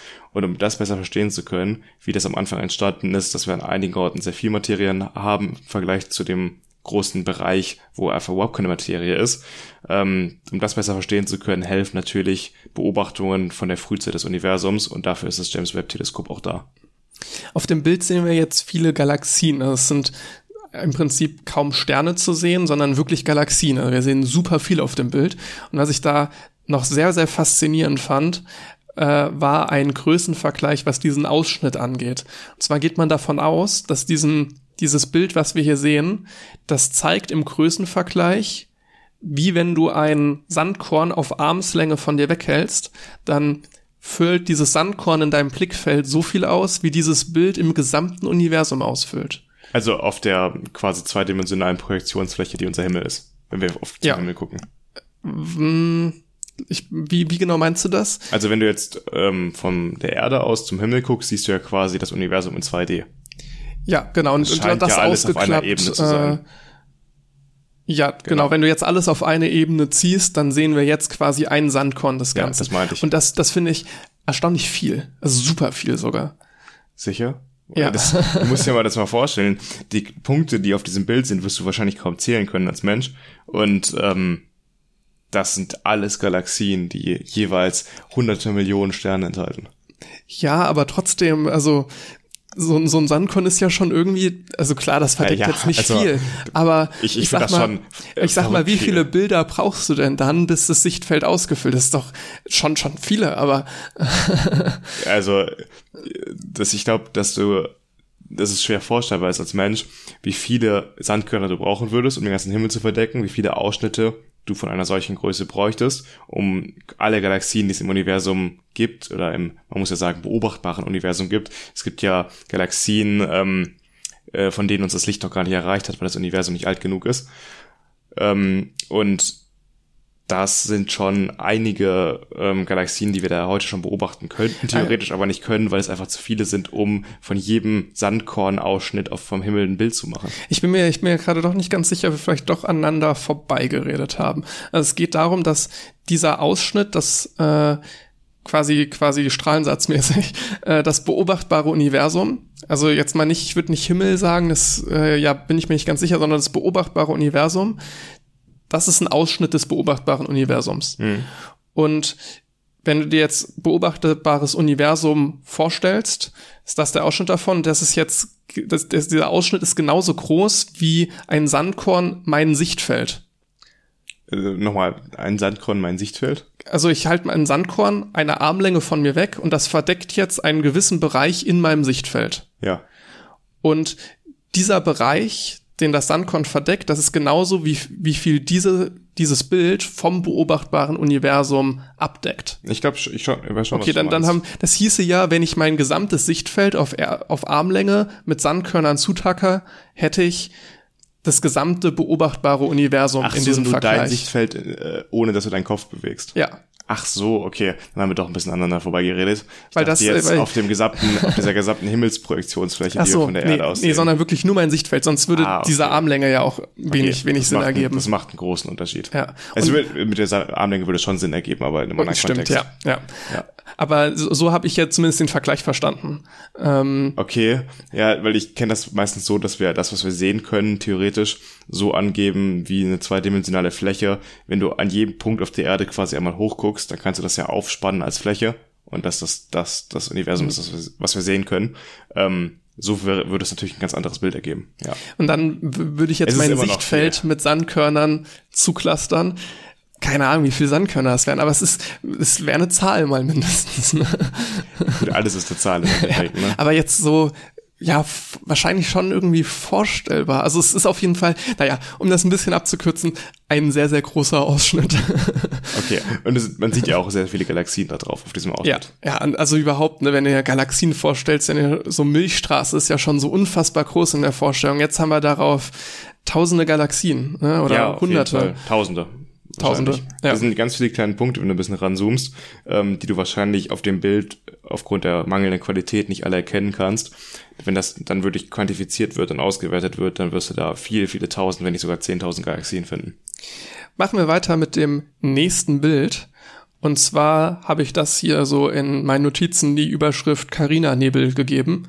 Ähm, ja, das, dabei handelt es sich um ein Sternentstehungsgebiet. Es trägt den Namen NGC 3324. Ähm, und es wird auch als Cosmic Cliffs bezeichnet. Falls ihr jetzt gerade das nicht auf eurer Podcast-App seht, sondern irgendwie so nach den Bildern gesucht habt, naja, ich denke, mit dem Namen Cosmic Cliffs kann man ganz gut erahnen, welches Bild gemeint ist, wo so der obere Teil bläulich schimmert und im unteren beziehungsweise knapp ab der Mitte hat man dann so bräunlich, rot, Orange. goldenen Nebel, äh, wie auch immer, kann man, kann man, glaube ich, ganz gut äh, erkennen, ist relativ eindeutig im Vergleich zu den anderen Bildern. Das ist entstanden mit einer Nahinfrarotkamera, NIRCam heißt die, die von der University Arizona und dem Advanced Technology Center von Lockheed Martin entwickelt wurde. Und man hörte schon, ne, Nahinfrarotkamera, die, das ist gar nicht so weit weg, zumindest im Vergleich zu dem Bild, was wir eben gesehen haben. Und zwar haben wir hier eine Entfernung von 7600 Lichtjahren. Um die, um die Ecke quasi. In der Ja, super nah. Ja. Ich, aber jetzt ja, ohne Spaß, ne, wenn wir jetzt vorher überlegt haben, 14 das waren, Milliarden Lichtjahre fast. ja, genau. Äh, insofern, es ist doch ne, im Vergleich zumindest relativ nah. Ähm, wir kommen später noch zu, zu Bildern, die noch näher sind. Aber was, was sehen wir da? Ne? Diesen Nebel, der relativ stark im Vordergrund ist, der bildet tatsächlich einen Hohlraum. Kann man jetzt hier nicht erkennen, weil wir diese zweidimensionale Ansicht haben, aber das ist der Rand von einem Hohlraum, den der Nebel bildet. Und zwar entsteht der durch stellare Winde von extrem massereichen jungen Sternen. Und mit Winden meine ich in dem Fall jetzt ultraviolette Strahlung der Dampf oder ja diesen Nebel, den wir da sehen, das ist dann ionisiertes Gas und heißer Staub. Und das Spannende an so einer Beobachtung ist, dass, man hat es eben schon gehört, ne, Sternentstehungsgebiet, in solchen Bereichen neue Sterne entstehen, weil diese Wolken kollabieren und dann manchmal zumindest Sterne formen können. Man sieht das ja auch, wie die Sterne da leuchten auf dieser Wolke. Und das sind dann wahrscheinlich auch neu entstandene Sterne, die gerade erst angefangen haben zu leuchten. Äh, ich habe tatsächlich gehört, dass die, die möglichst orange sind, die jüngsten Sterne sind. Okay. Äh, woran das genau liegt, keine Ahnung, aber ja, das, das konnte ich auf jeden Fall nachlesen. Allerdings sieht man auch einige Sterne hinter dieser Nebelwolke, einfach da, deswegen, weil diese NIRCam so empfindlich für Infrarotlicht ist. Viele der Sterne halt im Infrarotspektrum strahlen. Ähm, ja, deswegen sieht man auch einige dahinter. Deswegen kann man so ein bisschen durch die Wolken durchgucken an einigen Stellen. Ich überlege gerade, dass das Bild sich auch gut als Poster machen würde für die Wohnung. Stimmt, ja. Es ist schon Es ist mir fast ein bisschen Bild. zu bunt, tatsächlich. Nee, ich Aber weiß eigentlich ganz nice, genauso bunt. nee, einfach, ich finde das interessant, dass du zum einen aus so einem Bild wirklich Hard Facts über wissenschaftliche Zusammenhänge herausziehen kannst und zum anderen auch einfach es ästhetisch wunderschön aussieht. Das stimmt, ja. Ja. Hätte auch so moderne Kunst irgendein Künstler auf eine Leinwand klatschen können. Ja, es hat einfach so was Majestätisches. Ich, ich komme nachher noch zu einem, was ich mir eher ins Zimmer hängen würde. Okay. Aber sage ich, sag ich, ich hoffe, ich denke dran, ich sag Bescheid. Äh, kommen, wir, kommen wir zum nächsten Bild. Und zwar heißt das äh, Steffens Quintett oder Stevens Quintett, wie man es auch aussprechen möchte. Ähm, das ist ein Bild, wo wir naja, fünf Galaxien. Auf den ersten Blick, finde ich, sieht man nur vier, aber ja, so vier helle Flecke angeordnet haben. Insofern, das sollte man auch ganz gut finden können. Ähm, sagt dir der Film, sagt dir bestimmt was, äh, It's a Wonderful Life. Schon mal gehört den Namen? Ja, bestimmt, aber ich habe es gerade nicht im Kopf. So ein Weihnachtsfilm, glaube ich, von 1946. Habe ich auch nicht gesehen, schwarz-weiß nee, noch. Habe ich nicht gesehen. Ähm, da wird ganz zu Beginn ein Bild vom äh, Steffens Quintett gezeigt, beziehungsweise ein Bild, was auf dem basiert. Ich glaube, das soll ein Engel darstellen oder so. Wie gesagt, ich habe hab den Film nicht gesehen. Aber es ist relativ populär. Äh, das wurde schon 1877 von einem Astronomen entdeckt, und zwar äh, dem Franzosen Eduard Stefan, deswegen Stephans Quintett. Boah, wie spricht man? Warte, das sind vier Galaxien, die du darauf siehst. Das ne? sind fünf. Ich wollte gerade sagen, weil Quintett es sind doch fünf. Das war- meine ich gerade, deswegen hat mich das irritiert. Nee, ich meinte, auf den ersten Blick sieht man vier. Ich hatte zumindest ein bisschen gebraucht. Äh, man, man erkennt es schon ganz gut, wenn du äh, reinzoomst in das Bild und zwar den, wenn du jetzt von oben durchgehst, dann hast du ja drei quasi untereinander und eins links. Mhm. Und das zweite, das sind eigentlich zwei. Ach, da unten, ganz unten, das ist noch der kleine. Nee, ich glaube, dann meinst du was anderes. Quasi das mittigste, das, was quasi wie eins wirkt, hat zwei Lichtkegel. Also hat zwei Lichter. Ah, stimmt, jetzt sehe ich's. Okay. Und das sind. hat ein bisschen gebraucht. Genau, das sind Ja. zwei. Ähm, insofern, es sind wirklich nur die hellen Punkte. Also man braucht nicht nach irgendwelchen dunkleren suchen, sondern wenn man an den mittlersten hellen Punkt ranzoomt oder genauer hinguckt, reicht wahrscheinlich, erkennt man, dass es zwei helle Punkte sind. ja. Und das ist dann, ja, dadurch werden es dann am Ende fünf. Äh, genau, wo, ich hatte mich gerade gefragt, wie Stefan auf Französisch ausgesprochen wird. Dann wüsste ich wahrscheinlich, wie man es Ich werde es jetzt nicht versuchen. wie man irgendwie Stefans Quintett richtig ausspricht, weil es wurde dann offenbar nach ihm genannt. Ähm, es ist das größte Bild, was wir, äh, was jetzt veröffentlicht wurde vom James Webb Teleskop. Mit Größe meine ich am schärfsten auflösend, weil es wurde aus fast 1000 Bildern zusammengesetzt und hat 150 Millionen Pixel. Das ist eine Menge. Ganz links haben wir eine Galaxie, ähm, beziehungsweise ähm, ähm, ähm, ähm, ähm, ist es eine Galaxie? Gehe jetzt einfach mal davon Es aus. müsste so eine Galaxie sein. Ja, doch, ist eine Galaxie. Ich hab's Ja. hier stehen. Äh, musst, du, musst du kurz suchen, bevor ich jetzt hier. Es sieht auch sehr nach Galaxie Und aus. vor allem Also. in diesen Größenmaßstäben gibt's ja eigentlich nichts anderes, Ja. was es sein könnte. Ganz links haben wir eine Galaxie, die 40 Millionen Lichtjahre von der Sonne entfernt ist. Das hebt sie so ein bisschen ab von den anderen vier, weil die anderen vier, die sind 290 Millionen Lichtjahre entfernt. Insofern sind diese vier relativ dicht beieinander. Sie sind wirklich sehr, sehr dicht beieinander.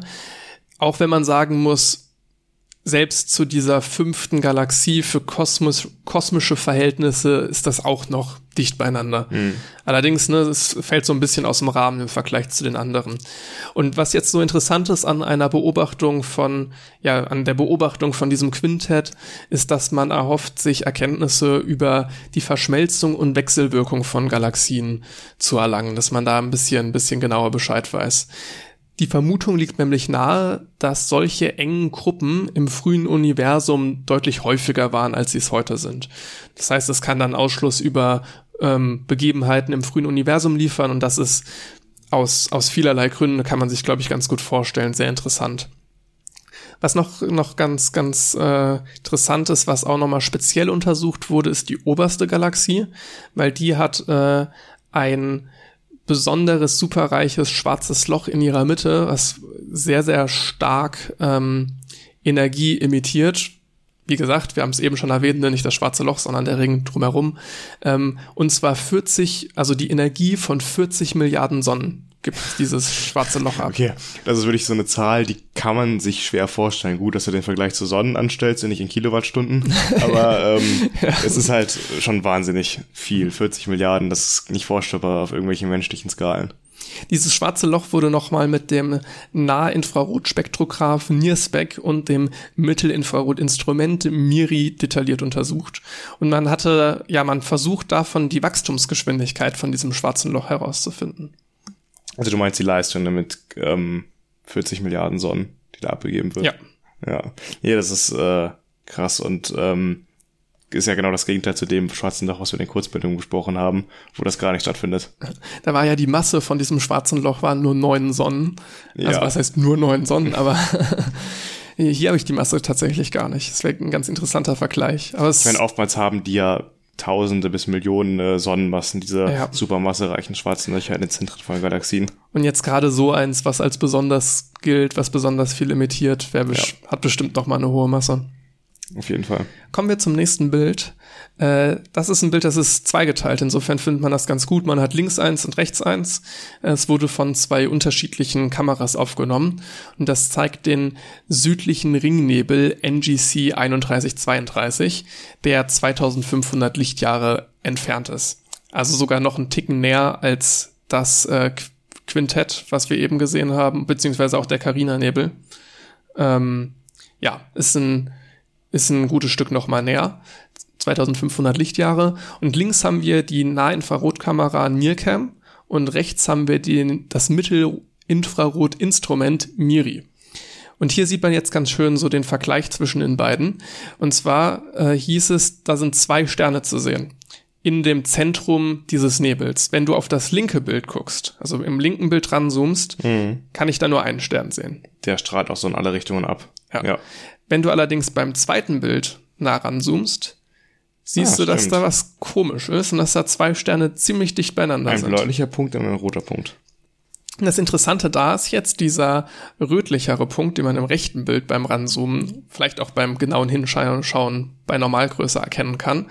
Äh, das ist ein, ein ziemlich alter Stern, ähm, der seit tausenden Jahren Staub ausstößt und auch für diesen Nebel drumherum verantwortlich ist. Der andere Stern ist vergleichsweise jung und hat erstmal nichts mit dem Nebel zu tun. Man geht aber davon aus, dass der in einigen tausend Millionen Jahren auch anfangen wird, solchen Nebel auszustoßen. Das Ganze ist, nennt man planetarischen Nebel. Es ist im Prinzip einfach eine Hülle aus Gas und Staub, die von sterbenden Sternen kommt. Und was man jetzt versucht, mit solchen Aufnahmen herauszufinden, ist zum Beispiel die molekulare Zusammensetzung oder in welchen Dichten sich das wie verteilt. Wir haben jetzt hier noch den Fall, dass durch dieses Doppelsternsystem, die umeinander rotieren, äh, ja, dieser Nebel so ein bisschen durchgemixt wird, also ein bisschen gerührt wird. Ähm, und dadurch auch das nochmal ein Stück weit weiter weggeschleudert wird, der Nebel, was zu dem interessanten Fall führt, dass man recht gut analysieren kann, dass der Staub, der weiter weg ist, oder der Nebel, der weiter weg ist, halt aus der Anfangszeit des sterbenden Sterns kam, während der Nebel, der noch sehr nah dran ist, logischerweise dann deutlich aktueller ist. Das heißt, man kann durch die Analyse des Nebels so ein bisschen einen Verlauf von dem sterbenden Stern beziehungsweise von der molekularen Zusammensetzung des Nebels herausfinden. Ich meine, der wird jetzt zuerst seine äußersten Schichten abgestoßen haben und ist dann das Innere. Und genau dadurch kannst du dann wahrscheinlich herausfinden, wie er ursprünglich zusammengesetzt war. Ist auf jeden Fall, ja, hatte ich vorher auch nicht drüber nachgedacht, dass man diesen zeitlichen Verlauf dann wunderbar darstellen kann. Ja. Ist auf jeden Fall sehr interessant. Dann kommen wir auch schon zum letzten Bild. Und zwar ist das ein bisschen anders als die vorherigen. Und zwar hatten wir ja bisher, ach, ich hab's fast vergessen, dieses, dieses Bild hier, das, wo ich gerade drüber gesprochen habe, Das doppelte Bild. äh, das doppelte Bild. Eins davon, das würde ich mir, glaube ich, eher ins Zimmer hängen. Das hat auch schon was, auf jeden Fall. Ich wüsste jetzt nicht, ob die linke oder rechte Seite, vielleicht sogar eher die linke. Hm, die linke sieht ein bisschen brutaler aus. Ja. Aber das finde ich ja, das ist mir nicht zu bunt und hat trotzdem irgendwie dieses krasse, wie so ein Kristall in gewisser Hinsicht, aber Das auch stimmt, irgendwie ja. nicht. Und Ja, die haben alle was, die Bilder, das muss man schon sagen. kommen, kommen wir jetzt dann zu dem letzten Bild, was am wenigsten künstlerisches hat, würde ich mir wahrscheinlich nicht ins Zimmer hängen, außer Ja, ich wenn du krieg so ein cooles. Plakat. So, dann vielleicht. Ja. ähm, ja, wir sehen hier nichts Künstlerisches, dadurch sollte auch klar sein, welches Bild gemeint ist, falls ihr die so im Internet sucht. Ähm, und zwar sieht man hier WASP 96b beziehungsweise eine Spektralanalyse von der Atmosphäre von WASP 96b. Also wir sehen ein Lichtspektrum von einem Planeten, der 1150 Lichtjahre entfernt ist. Es handelt sich da um einen Gasriesenplaneten, der einen Stern umkreist, der vergleichsweise sonnenähnlich ist. Der ist äh, der, nicht der Stern, sondern der Planet, der ist 1,2 mal größer als Jupiter, hat aber nur eine Masse, die halb so groß ist. Ist insofern ganz interessant, weil wir keinen Planeten im Sonnensystem haben, der jetzt mit diesem Planeten in irgendeiner Form vergleichbar wäre. Der ist auch sehr nah an seiner Sonne dran, näher als Merkur an der Sonne dran ist. Also ist sehr nah an seinem Stern so, dran. Für so einen riesigen Planeten, das ist so nah um die Sonne herumkreist oder ja. um seinen Stern. Ja. Also es ist wirklich, ist wirklich äh, ja einzigartig. Und da hat man jetzt äh, ja, das äh, hier, wie heißt es, die Atmosphäre hat man da analysiert mit diesem Spektrum.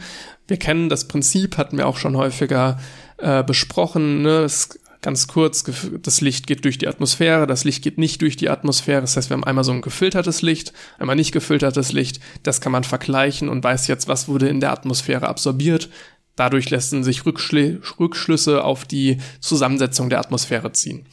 Und man hat jetzt da in der Atmosphäre Signatur von Wasser sowie Hinweise auf Wolken und Dunst gefunden. Warum wurde dieser Planet ausgewählt? Weil es ist ein Gasriese, ne? also jetzt mit so Leben, wie wir es uns vorstellen, ist da trotz jetzt dieser Wassersignatur erstmal ein bisschen unwahrscheinlicher. Äh, er ist ideal für so eine atmosphärische Beobachtung. Die Nähe zur Sonne ist einmal für diese Lichtanalyse recht praktisch, dass da viel Licht in die Atmosphäre eindringt. Er ist sehr groß, kann man sich auch vorstellen, dass das hilfreich ist. Eine kurze Umlaufzeit sind alles Punkte, warum das für so eine atmosphärische Beobachtung sehr, sehr praktisch ist. Letztendlich hat dann das James Webb Teleskop da eine 6,4-stündige Lichtmessung vorgenommen, die dann zu diesem äh, Spektrum, was wir hier auf dem Bild sehen, dann zusammengesetzt wurde. Mhm. Ich, das wird ja jetzt auch öfter passieren noch, dass Exoplaneten herausgesucht werden, die besonders interessant sind und man da Spektralanalysen macht, um herauszufinden, woraus sie bestehen.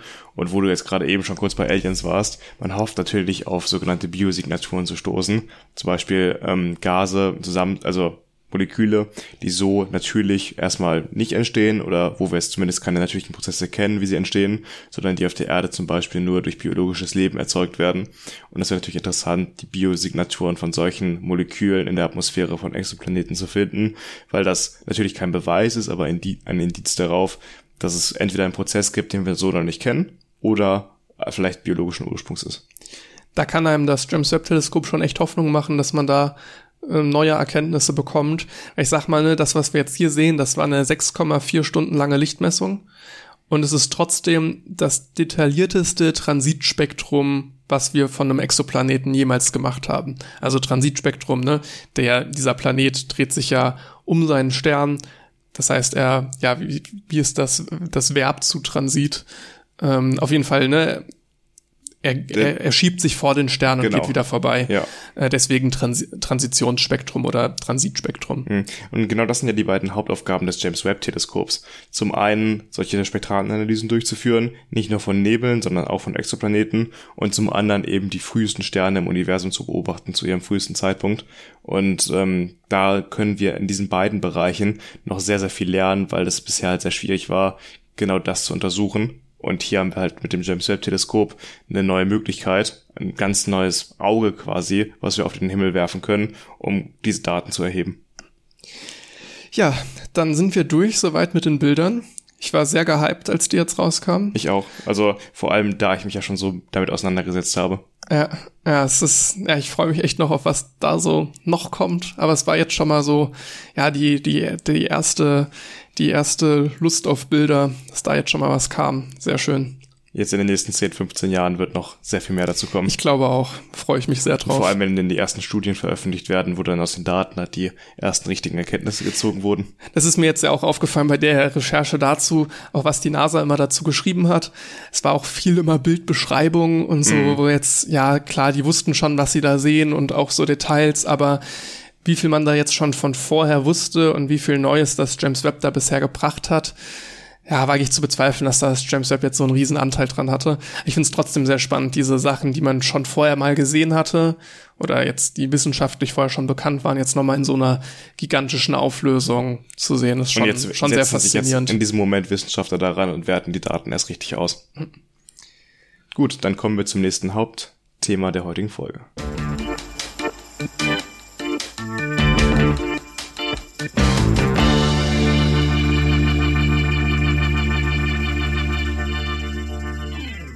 Nach dreieinhalb Jahren Pause geht es jetzt wieder los am Large Hadron Collider bei Genf.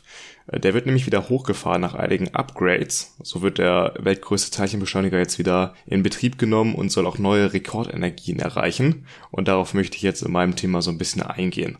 Fangen wir erstmal damit an, was macht denn den Teilchenbeschleuniger des Kernforschungszentrums CERN so besonders? Weil man hat schon öfters was darüber gehört, aber äh, man muss sich mal bewusst machen, wie krass doch eigentlich diese Maschine ist. Ähm, das ist eine Röhre von 27 Kilometern, die interessanterweise in der Schweiz und in Frankreich verläuft. Das hatte ich jetzt auch nochmal bei der Recherche gelesen. Ich dachte immer, die würde nur in der Schweiz verlaufen, aber die läuft auch über französisches Staatsgebiet. Das ist halt wirklich grenzüberschreitend. Auf jeden Fall liegt diese Vakuumröhre 100 Meter unter der Erde und hat einen Durchmesser von rund 3,8 Metern. Ähm, durch die Länge von 27 Kilometern ist es natürlich auch schwer, von einem Ort zum anderen zu kommen. Und es gibt da so ein eine Spur, auf der man fahren kann in dieser Röhre auch. Und das ist ganz lustig zu sehen, dass die Mitarbeiter dann auch teilweise mit Fahrrädern durch diese Röhre fahren, um von einem Ort zum anderen zu kommen. Diese Bilder finde ich einfach super witzig, dass du durch so einen äh, Teilchenbeschleuniger mit dem Fahrrad fährst. Auf jeden Fall ähm, besteht in diesen Röhren ein Ultrahochvakuum. Das ist vergleichbar mit der Leere des interstellaren Raums, das heißt die Leere zwischen Sonnensystemen das heißt, äh, wir hatten schon mal drüber gesprochen, wie in unserem Sonnensystem, selbst wenn eigentlich leerer Raum ist, immer noch ein paar Partikel rumschwirren irgendwo. Aber zwischen den Sonnensystemen, also zwischen unserem Sonnensystem und anderen Sternsystemen, ist es wirklich nochmal ein ganz anderes Level an Leerheit, an nichts, was da ist. Das kann man natürlich nochmal toppen zwischen Galaxien, aber ähm, es sind schon wenig, wirklich wenige Moleküle, die da potenziell mit den beschleunigten Teilchen zusammenstoßen könnten. Da gibt's verschiedene Pumpensysteme, die ja wirklich jedes einzelne Molekül noch rausfischen aus dieser Röhre, damit äh, da die Experimente ohne große Zwischen äh, Zwischenfälle passieren können. Die nötige Magnetverstärke, die wird mit supraleitenden Spulen erzeugt, um die Teilchen auf Beschleunigungen zu bringen. Ähm, dafür nutzt man eben Spulen, die sehr weit heruntergekühlt sind, denn der elektrische Widerstand sinkt mit niedrigen Temperaturen und die Spulen haben nur eine Temperatur von 1,9 Kelvin. Das ist auch kälter als der leere Raum im Universum. Es ist halt super tief auch abgekühlt, sodass überhaupt die hohen Magnetfelder da erzeugt werden können. Damit erreicht man dann Protonengeschwindigkeiten von 99, 9999991% der Lichtgeschwindigkeit. Das waren, das waren Sechs Neun nach dem Komma. Das habe ich dir eben schon verraten. nee, ich habe mitgezählt, hallo. Ja. Ich habe mir das sogar in Klammern noch dahinter geschrieben. Ja, sechs mal neun nach dem Komma. Das ist aber auch schön in so zwei Dreierblöcken unterteilt. Das finde ich schon, schon sehr gut. Ja, jedenfalls ähm, schafft damit so ein Teilchen 11.000 Umrundungen pro Sekunde. Ist also schon wirklich sehr, sehr schnell. Und ähm, wenn die dann aufeinandertreffen, diese Teilchen, entstehen eine Menge Daten, die da erfasst werden. Insgesamt speichert CERN 400 Petabyte an Daten aktuell. Das sind 400.000 Terabyte, die da an Daten herumliegen. Ähm, die werden interessanterweise auf Magnetbändern gespeichert, weil das die effektivste Art ist, solche großen Datenmengen zu speichern. Ähm, ja, der letzte Fakt, den ich noch habe, ist über die beiden größten Detektoren am CERN. Äh, der Atlas-Detektor hat eine Länge von 46 Metern und einen Durchmesser von 25 Metern und der CMS-Detektor wiegt zum Beispiel über 14 Tonnen. Das sind halt zwei riesige Maschinen, mit denen die kleinsten Teilchen da erfasst werden können. Ähm, Daran arbeiten jeweils 5500 Menschen an, aus über 40 Ländern an den beiden Detektoren. Das ist, finde ich, unvorstellbar. Boah, 5500 ist wirklich krass. Ja. Du musst erstmal ja so ein großes Team, was an einer Sache arbeitet, überhaupt gemanagt kriegen. Ja, also das ist dann Leute, die da für die Technik verantwortlich sind, dass die Detektoren funktionieren und auch für die physikalische Auswertung nachher von den Daten. Es, aber es braucht halt diese Menge an Menschen, um überhaupt Erkenntnisse daraus ziehen zu können aus diesem Large Hadron Collider. Da würde mich wirklich interessieren, was sie für so Hierarchieebenen haben, in wie vielen Gruppen die unterteilt sind. Ja, in ganz verschiedenen Abteilungen halt. Ne? Also mhm. da gibt's die Leute, die für die Magnete zuständig sind, für die verschiedenen Messinstrumente an so einem Detektor und dann halt Datenanalysten, die wieder in einem ganz anderen Bereich arbeiten. Aber es ist wirklich eine organisatorische Riesenarbeit, das überhaupt organisiert zu bekommen.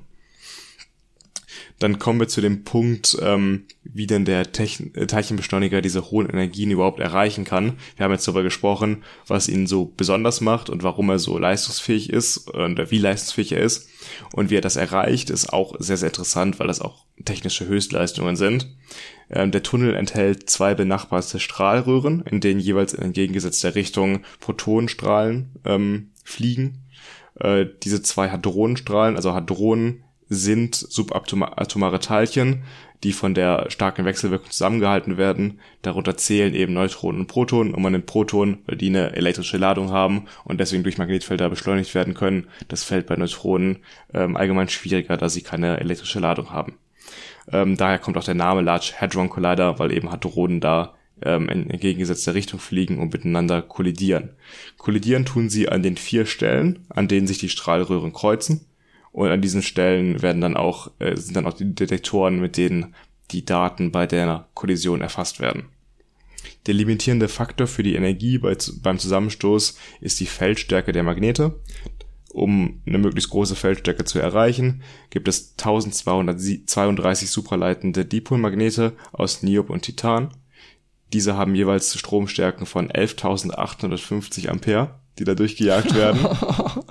da kann man sich vorstellen, gut, dass sie auf so geringe Temperaturen herabgekühlt sind, weil ähm, die Wärme, die dabei entstehen würde, wenn da nur ein geringer Widerstand wäre, die will man sich gar nicht vorstellen. Das würde ja sofort durchschmelzen. Und ähm, nur durch diese enormes, durch dieses enorme Herunterkühlen von den Spulen kann erreicht werden, dass man da über 11.000 Ampere durchschicken kann. Ähm, dabei entsteht eine magnetische Flussdichte von 8,33 Tesla, was schon echt eine hohe Zahl ist. Ich habe mir nochmal versucht, einen Vergleich rauszusuchen. Äh, ein herkömmliches MRT-Gerät hat 1,5 bis 3 Tesla und bei mehr als 3 Tesla dürfen Patienten oder Probanden nur sehr langsam in den Bereich von supraleitenden Spulen gefahren werden, weil es sonst zu Wirbelströmen im Gehirn kommen kann, die zu Blitzerscheinungen, Schwindel und Übelkeit führen können. Das heißt, wenn du einen Menschen in so eine Röhre reinschiebst, bei der über 3 Tesla sind, ähm, dann durch die Bewegung in dieser Röhre werden halt Ströme induziert in dir, die halt Boah. dein Gehirn schon ordentlich mitnehmen können. Und bei 8 Tesla will ich mir das gar nicht vorstellen, was da Willst passiert. Willst du nicht in der Nähe sein? Ja, dich nicht in der Nähe bewegen. Das ist ja immer der Punkt, wenn man sich dann in diesem Magnetfeld bewegt, entstehen halt diese Ströme. Stillstehen wäre so okay dann. Logischerweise, okay. ja, ne? Ja. Du hast doch in ET4 sicher aufgepasst und weißt das. Das, das ist ja noch nicht mal wirklich ET4. Das ist ja schon fast was in Physik haben wir den Kram ja auch gemacht. Ja, aber stehen. Mit Wirbelströmen jetzt nicht. Aber ja also Induktionsgesetz und sowas machen wir ja gerade in ET4 auch. Und da du ah, das alles sehr gut gelernt hast. Natürlich, ja. Weißt du das ja alles auch, genau. Ähm, der gesamte Leistungsbedarf von der Anlage für diese enormen Magnetfelder, die da erzeugt werden, liegt bei 170 Megawatt. Und der Jahresenergieverbrauch liegt bei 700 bis 800 Gigawattstunden. Das sind 10% des Verbrauchs des gesamten Kartons Genf. Also da werden enorme Energiemengen verbraten, nur um ein paar Protonen auf diese äh, nahezu Lichtgeschwindigkeit zu bringen. Das ist, finde ich, Wahnsinn, dass man solche kleinen Teilchen beschleunigen will nur. Das denkt man nicht, dass man so viel Energie braucht. Und man braucht halt riesige Energiemengen. Das ist unvorstellbar, wie viel das ist. Ähm, ja, also ich glaube, zum Vergleich kann man sagen, dass ein äh, Atomkraftwerk ein Gigawatt produziert. Und das ist schon ein, ein, großer Teil von einem Atomkraftwerk, von der Energie, die da produziert wird. Und eines produziert ja wirklich eine Menge. Genau, so werden dann die ähm, elektrischen oder magnetischen Felder erzeugt, um eben dieses, ähm, diesen Teilchenbeschleuniger zu betreiben. Jetzt ist die Frage nach der Wiederinbetriebnahme, nachdem da diese dreieinhalb Jahre Pause gemacht wurden, was ist denn jetzt neu und was für Ziele gibt es, was möchte man denn erreichen? Also insgesamt gab es jetzt zwei Phasen schon. Das ist jetzt die dritte Phase. Zwischen der ersten und zweiten Phase wurde auch nochmal umgebaut. Und das braucht man eben die Zeit, um die ganzen Geräte instand zu setzen und eben neue Geräte aufzubauen, um die Leistung zu verbessern. Im ersten Moment klingt das nicht besonders viel. Vorher hat der ähm, Energierekord bei 13 Terra Elektronenvolt gelegen und jetzt in der dritten Phase sind es 13,6 Terra Elektronenvolt, aber dieser kleine Unterschied macht schon eine Menge aus. Denn zusammen mit neuen ähm, Beobachtungsmöglichkeiten und neuen Datenauswertungsmöglichkeiten wird man jetzt die Anzahl der beobachteten, beobachteten Kollisionen verdoppeln können gegenüber der zweiten Laufzeit und allgemein damit sehr viel mehr ähm, Daten erzeugen können. Allgemein gilt in der Teilchenphysik, je höher die Energien der kollidierenden Teilchen, desto spannender wird das Ergebnis. Das heißt, selbst ein kleiner Anstieg von nur 0,6 Tera Elektronenvolt führt dazu, dass man deutlich mehr sehen können wird bei der Kollision von Teilchen, als wenn es jetzt nur wie vorher 13 Tera Elektronenvolt wären. Um die Datenmengen zu verarbeiten, ist ja gerade schon kurz angeklungen, wird auf künstliche Intelligenz und maschinelles Lernen gesetzt. Da hatten wir auch manche in der letzten Folge drüber gesprochen. War es die letzte? Oder die kann, vorletzte? Kann sein. Haben wir auf jeden Fall ausführlich drüber gesprochen. Ja, da geht es nämlich darum, Muster zu erkennen und dann auch, falls man in den ganzen Kollisionen, die da passieren, neue Teilchen entdeckt, die auch wirklich zu finden, weil das sind solche Datenströme, dass man da erstmal ein neues Teilchen herausfiltert, ist auf jeden Fall eine Aufgabe für sich und das ist nicht damit getan, ähm, die technische Umsetzung von diesem Teilchenbeschleuniger zu haben und damit die Teilchen kollidieren zu lassen. Die Datenauswertung ist mindestens nochmal eine gleich große Herausforderung wie der Aufbau von dem Teilchenbeschleuniger. Ähm, was man sich erhofft, ist zum einen die rätselhafte dunkle Materie etwas weiter entschlüsseln zu können. Äh, man hat nämlich bei astronomischen Messungen ja schon vor längerem, hat man vielleicht schon mal mitbekommen, herausgefunden, dass Sterne sich schneller als erwartet um die Zentren ihrer Galaxien bewegen. Und das kann man sich nur erklären damit, dass es zusätzliche gravitative Kräfte gibt, die an diesen Sternen ziehen. Aber man weiß nicht, woher diese gravitativen Kräfte kommen. Und weil man das eben nicht weiß, hat man diese ähm, dieses etwas dunkle Materie getauft. Das ist noch unbekannt. Wenn man das irgendwann findet, wird es wahrscheinlich einen anderen Namen bekommen. Aber dunkle Materie ist einfach nur so ein Platzhaltername für etwas, was da sein muss, aber man weiß nicht genau, was es ist. Ah, ich weiß nicht, ob die den Namen noch mal ändern. Das ist ja schon so. Ich meine, wenn sie prominent. erkannt wurde, das Teilchen, was dafür vielleicht verantwortlich ist, dann musst du sie ja nicht mehr dunkel nennen. Okay, das, aber es ist sicher, dass das nicht so in den Köpfen bleibt, weil dunkle Materie ist ja so ein Begriff, der mittlerweile auch sehr populärwissenschaftlich verwendet wird. Das kann schon sein, ja. So das dunkle Materieteilchen oder so. ich meine, es wird auch weiter dunkel bleiben, weil man sucht jetzt explizit nach Teilchen, äh, nach schweren Teilchen, die schwach mit Lichtwechsel wirken, weil das müsste es ja haben als Eigenschaft, dass sie ähm, gravitativ einen Effekt auswirken, aber gleichzeitig mit Licht nicht interagieren, weil würden sie mit Licht irgendwie wechselwirken, würden wir sie ja sehen die Teilchen, die dafür vielleicht verantwortlich sind für diese gravitativen Effekte. Wir tun es nicht und deswegen können wir zumindest von diesen Eigenschaften schon mal ausgehen und das hilft dann bei der Suche nach diesen Teilchen im LHC. Auch äh, 2012 hat das CERN ja schon ein sehr wichtiges Teilchen nachgewiesen, was theoretisch vorhergesagt wurde, das Higgs-Boson, was ja dafür verantwortlich ist, also ich kann da überhaupt nicht ins Detail gehen, weil ich das überhaupt nicht mehr verstehe. Aber im Standardmodell ähm, der Teilchenphysik ist das Higgs-Boson ja dafür da, dass andere Teilchen ihre Masse bekommen. Das ist ja quasi ähm, das Botenteilchen, das Photon ist zum Beispiel fürs Licht und das Higgs-Boson für die Schwerkraft, dass das dafür sorgt, dass Teilchen überhaupt eine Schwerkraft haben. Ich hatte da mal den Vergleich gehört, ähm, wenn du dich quasi in einem leeren Raum bewegst und durchgehst, dann hast du keine Masse in dem Sinne und das Higgs-Boson sind dann quasi die Menschenmassen, die dann zum Beispiel auf dem Rock am Ring Konzert da in der Masse stehen. Und wenn du dich dadurch bewegst, dann hast du ja einen Widerstand und du, es ist schwerer dadurch sich zu arbeiten. Und das ist quasi das Higgs-Boson. Die anderen Personen, die da rumstehen, die erst dir als Mensch die Masse geben, die ähm, gravitativ anziehbar ist und beziehungsweise wo andere Körper dann einen Einfluss drauf haben können, quasi als Boten. Aber das ist ein sehr, sehr abstrakter Vergleich und das Ganze ist deutlich komplizierter als dieser, ich weiß gar nicht, ob ich den Vergleich richtig wiedergegeben habe, aber so in etwa kann man sich das wahrscheinlich vorstellen. Ähm, das wurde am CERN nachgewiesen. Jetzt im Gegensatz dazu wird man diesmal nicht versuchen, ähm, solch ein theoretisches Konzept explizit nachzuweisen oder halt experimentelle Belege dafür zu finden. Man sucht quasi eher im Schrotschussverfahren nach neuen Teilchen. Das heißt, man schießt mal so aufeinander, was man finden kann und guckt, was rauskommt wenn man das so zusammenfassen mag.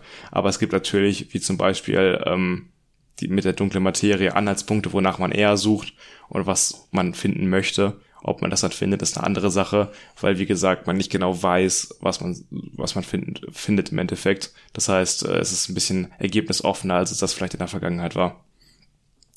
Ähm, durch den aufgerüsteten Teilchenbeschleuniger und äh, der neuen enormen Datenmengen, die dabei entstehen, gibt es einfach die Hoffnung, dass man durch dieses Schrotschutzprinzip mehr findet, als man das vielleicht in der Vergangenheit getan hat. Kommen wir zu der entscheidenden Frage, zu der entscheidenden Frage, sterben wir alle durch ein schwarzes Loch? Probably not. Das wäre ganz witzig. Ich glaube, 2008 wurde der in Betrieb genommen, der LHC. Da gab es ja auch schon die Fantasien, ne, dass man, ja, man schießt die Sachen zusammen, verdichtet irgendwie die Masse und dann, hey, schwarzes Loch. So ein mikroschwarzes Loch. Aus ja, was sich dann ausbreitet, Dinge aufsaugt, immer größer wird und die Erde vernichtet. Ich meine, so funktionieren schwarze Löcher nicht. Schwarze Löcher sind keine Staubsauger, die Dinge aufsaugen. Also ist ja. nee, eben, ja, das ist eine, eine komische Vorstellung. Das ne? ist ja auch so, das wo wir funktioniert eben allein über die Gravitation. Das heißt, wenn das super klein ist, wird das erstmal nichts aufsaugen, so wie man sich vorstellt.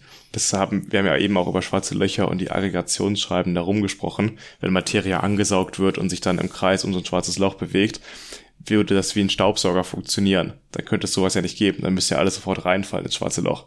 Aber das passiert ja eben nicht. Es krümmt ja nur die Raumzeit drumherum und deswegen, deswegen bewegt sich alles, was da in der Umgebung ist, in der Kreisbahn um dieses schwarze Loch und fällt vielleicht irgendwann auf so einer Spiralbahn in das schwarze Loch hinein.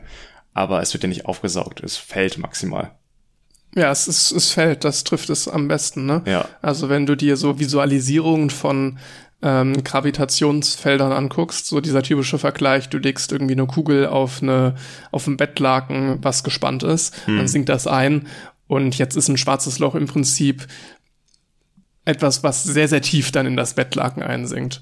Und dann kannst du dir auch vorstellen, dass das diese Kreisbahn drumherum macht. Ne? Da geht etwas mit einer Anfangsgeschwindigkeit darauf zu und dann dreht sich das erstmal um diese, um dieses Loch herum, bis es dann irgendwann mal reinfällt. Genau. Und das ähm, ist, glaube ich, wirklich ein eine haltlose Sorge, die man da hat. Ich glaube, ich hatte jetzt auch wieder einen Artikel gesehen bei der Recherche danach, wo jetzt auch bei dem Neustart des Ganzen ähm, wieder sich Sorgen gemacht wurde, dass da irgendwas passieren könnte. Also das Einzige, worüber man sich vielleicht Sorgen machen kann, dass der Strom da in der Umgebung ausfällt, weil das Ganze so viel Leistung zieht. Aber es ist halt wirklich äh, kein Risiko, dass da ein Weltuntergangsszenario herbei herbei. Ich glaube, da gab es irgendwie so zum Thema Weltuntergangsszenarien Fantasien, dass da irgendwie ein Portal zu einer anderen Welt geöffnet wird. Ich glaube, wenn man so dabei nice. ist, dann, äh, naja, ist eh Hoffnung mal, mal wieder, verloren. Ich weiß, ich sage es häufiger, aber es wäre wieder eine der Sachen, wenn so die Welt untergeht. Wäre es akzeptabel. Ja, das, das wäre okay für mich. Ich glaube auch. nee, es ist ja echt eines der coolsten Projekte, die es so gibt, ähm, finde ich, auf der Welt, was Wissenschaft angeht. Neben dem LIGO, was ich auch sehr, sehr cool finde. LIGO war ja ähm, der Gravitationswellenmesser, wo auch zwei relativ lange Arme im rechten Winkel zueinander stehen und wenn dann eine Gravitationswelle darüber geht, dann verändert sich leicht das Längenverhältnis dieser beiden Arme, was erfasst werden kann und so kann man zum Beispiel erkennen, wenn in Milliarden Lichtjahren Entfernung zwei schwarze Löcher kollidiert sind. Das ist halt auch so ein Ding, wo es einfach super genau sein muss, um irgendwelche Daten zu finden. Das hatte ja große Schlagzeilen gemacht, als zum ersten Mal Gravitationswellen nachgewiesen wurden. Ich weiß gar nicht, war das 2014? Ich glaube 2015 war es. 15, ja, kann gut sein. Auf jeden Fall um den Dreh herum. Ja. Es war ja auch genau mit so einem Verfahren. Da muss man ja auch beachten, dass da, wenn Leute einfach nur gehen, dass sie ähm, Schrittintensität, wenn die Leute auf den Boden treten, da ja schon einen Einfluss drauf hat, weil das so genau sein muss. Auch hier beim ähm, äh, beim LHC am CERN ist es so, dass äh, der Wasserstand zum Beispiel vom Genfer See betrachtet werden muss, die Gezeitenkräfte etc.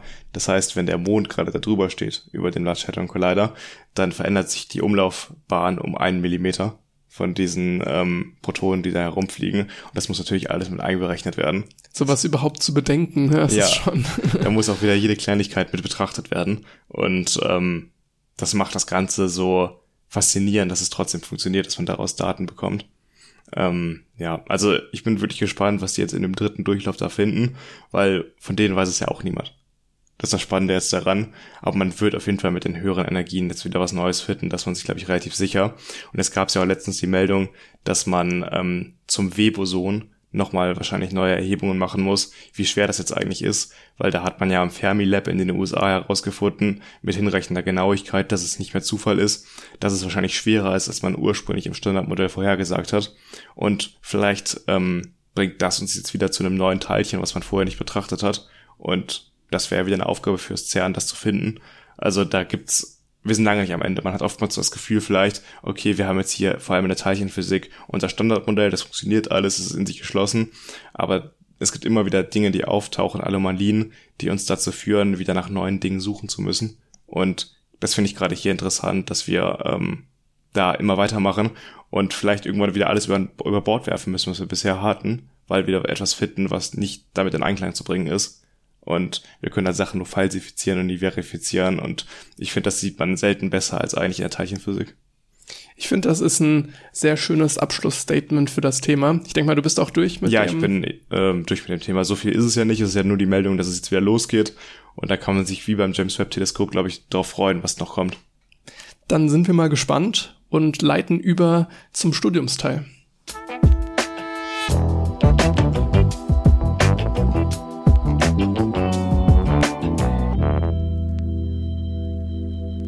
Aktuell habe ich wieder super viel Stress. Jetzt Montag habe ich die Schaltungstechnik-Klausur zum Glück jetzt abgehakt und geschrieben. und trotzdem stehen die nächsten Klausuren quasi schon auf der Türmatte. Also am 12. August schreibe ich ET4 und da hatten wir ja kurz schon anklingen lassen im Thema davor, dass das wirklich viel Lernaufwand ist. Du schreibst sie nicht, ich weiß, aber ich habe sie eigentlich vorzuschreiben und das ist schon eine Menge, was ich da auf jeden Fall noch machen muss bis zur Klausur. Ich habe auch Schaltungstechnik nicht geschrieben, ne? Ich hatte es ja schon mal erwähnt, der Grund ist in erster Linie meine Space Team Tätigkeit. Hm, ja. ähm, ich schreibe jetzt drei Klausuren dieses Semester, aber erzähl erstmal, wie war Schalte? Ja, Schalte war, ich habe sie auch zum zweiten Mal geschrieben, muss ich ja sagen, auch schon im letzten Winter meinen ersten Versuch gehabt. Und diesmal war sie, finde ich, fairer gestellt. Und die erste und zweite Aufgabe gingen auch auf jeden Fall. Die dritte hatte ich so meine Schwierigkeiten. Aber gut, so ist es nun mal manchmal, dass man nicht mit allen Aufgaben immer klarkommt. Ähm, zum Bestehen braucht man 40 von 100 Punkten ich hoffe einfach mal, dass ich sie irgendwie hatte, aber ich will mich da nicht zu weit aus dem Fenster lehnen. Es lief auf jeden Fall nicht verkehrt. Ich habe auch jetzt das Gefühl, dass ich das Thema deutlich besser verstanden habe als im Winter. Man brauchte einfach so ein bisschen Zeit, bis sich das Ganze setzt. Das ist vor allem bei Schaltungstechnik so. Da muss man irgendwann so ein bisschen ein Gefühl für die Schaltungen bekommen, wie da Sachen wechselwirken und wie die Prinzipien funktionieren von den Schaltungen.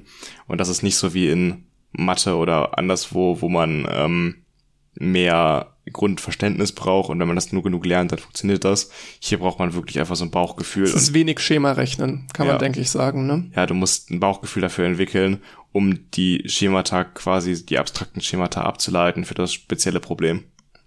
Schaltungstechnik gehört ja schon zu den Angstfächern des Elektrotechnikstudiums, kann man mm, schon so sagen, denke ich. Wahrscheinlich schon, ja. Aber ich finde es tatsächlich eigentlich ein sehr interessantes Fach. Also, ich also im Winter hatten wir die Durchfallquote von 80 Prozent. Ja, es, es sagt viel. Ne? Mm. Äh, ich werde es jetzt nächstes Semester vermutlich machen, so nach aktuellem Plan. Dann auch nicht sonderlich viele andere Fächer, also ein, zwei bestimmt, ne? aber ich werde auch da wieder hauptsächlich Space Team Arbeiten machen äh, und dann ja so zwei, drei Semester länger fürs Studium einfach brauchen.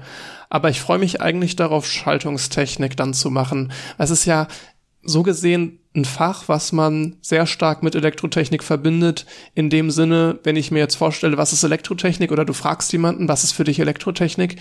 Naja, dann nennt der Schaltung und sagt so Schaltungsanalyse. Vielleicht denkt man dann erst an Schaltungen, die wir so in Elektrotechnik 1 gemacht haben, so Gleichstromnetze. Mhm. Aber de facto ist das ja so ja quasi Elektrotechnik at its, at its best. Wurde also angewendet auf technische Anwendungen. Ja, so eigentlich sagen, so Sachen, die ich wirklich verstehen möchte, so die für mich wirklich dazugehören zur Elektrotechnik. In meinem Verständnis vom Studium nähere ich mich da so ein bisschen mehr von der physikalischen Seite an. Also als du vielleicht jetzt. Also wenn ich jetzt über Elektrotechnik nachdenke als Studiengang, dann denke ich auch viel einfach über die mathematisch-physikalischen Sachen, die man da behandelt im Studium drüber nach. Und das finde ich auch persönlich sehr interessant. Wenn dann zum Beispiel, wie wir das jetzt gerade in ET4, das wird vom Lehrstuhl für theoretische Elektrotechnik gehalten, ähm, dass man da halt in der Theorie Dipole und sowas behandelt und ähm, da halt mit rumrechnet etc. Das finde ich auch sehr interessant, aber du hast vollkommen recht. Von der technischen Anwendung aus gesehen ist das die wahre Elektrotechnik, die wir im Studio machen. So aus der Perspektive des Ingenieurs. ja, der Ingenieur, der nicht irgendwie forschen will mit an irgendwelchen. In der Regel macht das der Ingenieur ja nicht. Weiß also, ich nicht. Also jetzt am LHC, wo wir gerade bei dem Thema waren, da arbeiten ja auch viele Ingenieure, die Experimentalphysik betreiben. Mm, gut, aber nur weil du als Ingenieur am LHC arbeitest, heißt das nicht, dass du in der Forschung aktiv bist. Ja, natürlich, die echte Welt bietet immer noch mal andere Probleme als diese genäherten theoretischen Probleme, die wir oftmals im Studium haben. Da hast du vollkommen recht. Und in die Richtung geht man auch in Schaltungstechnik, dass da man ein wenig mehr mit echten Problemen konfrontiert wird von so Schaltungen. Es ist natürlich alles immer noch super genährt und super ähm, hypothetisch behandelt. Es gibt so viele Dinge, die in echt gar nicht so funktionieren werden aber es geht darum, die Prinzipien zu verstehen.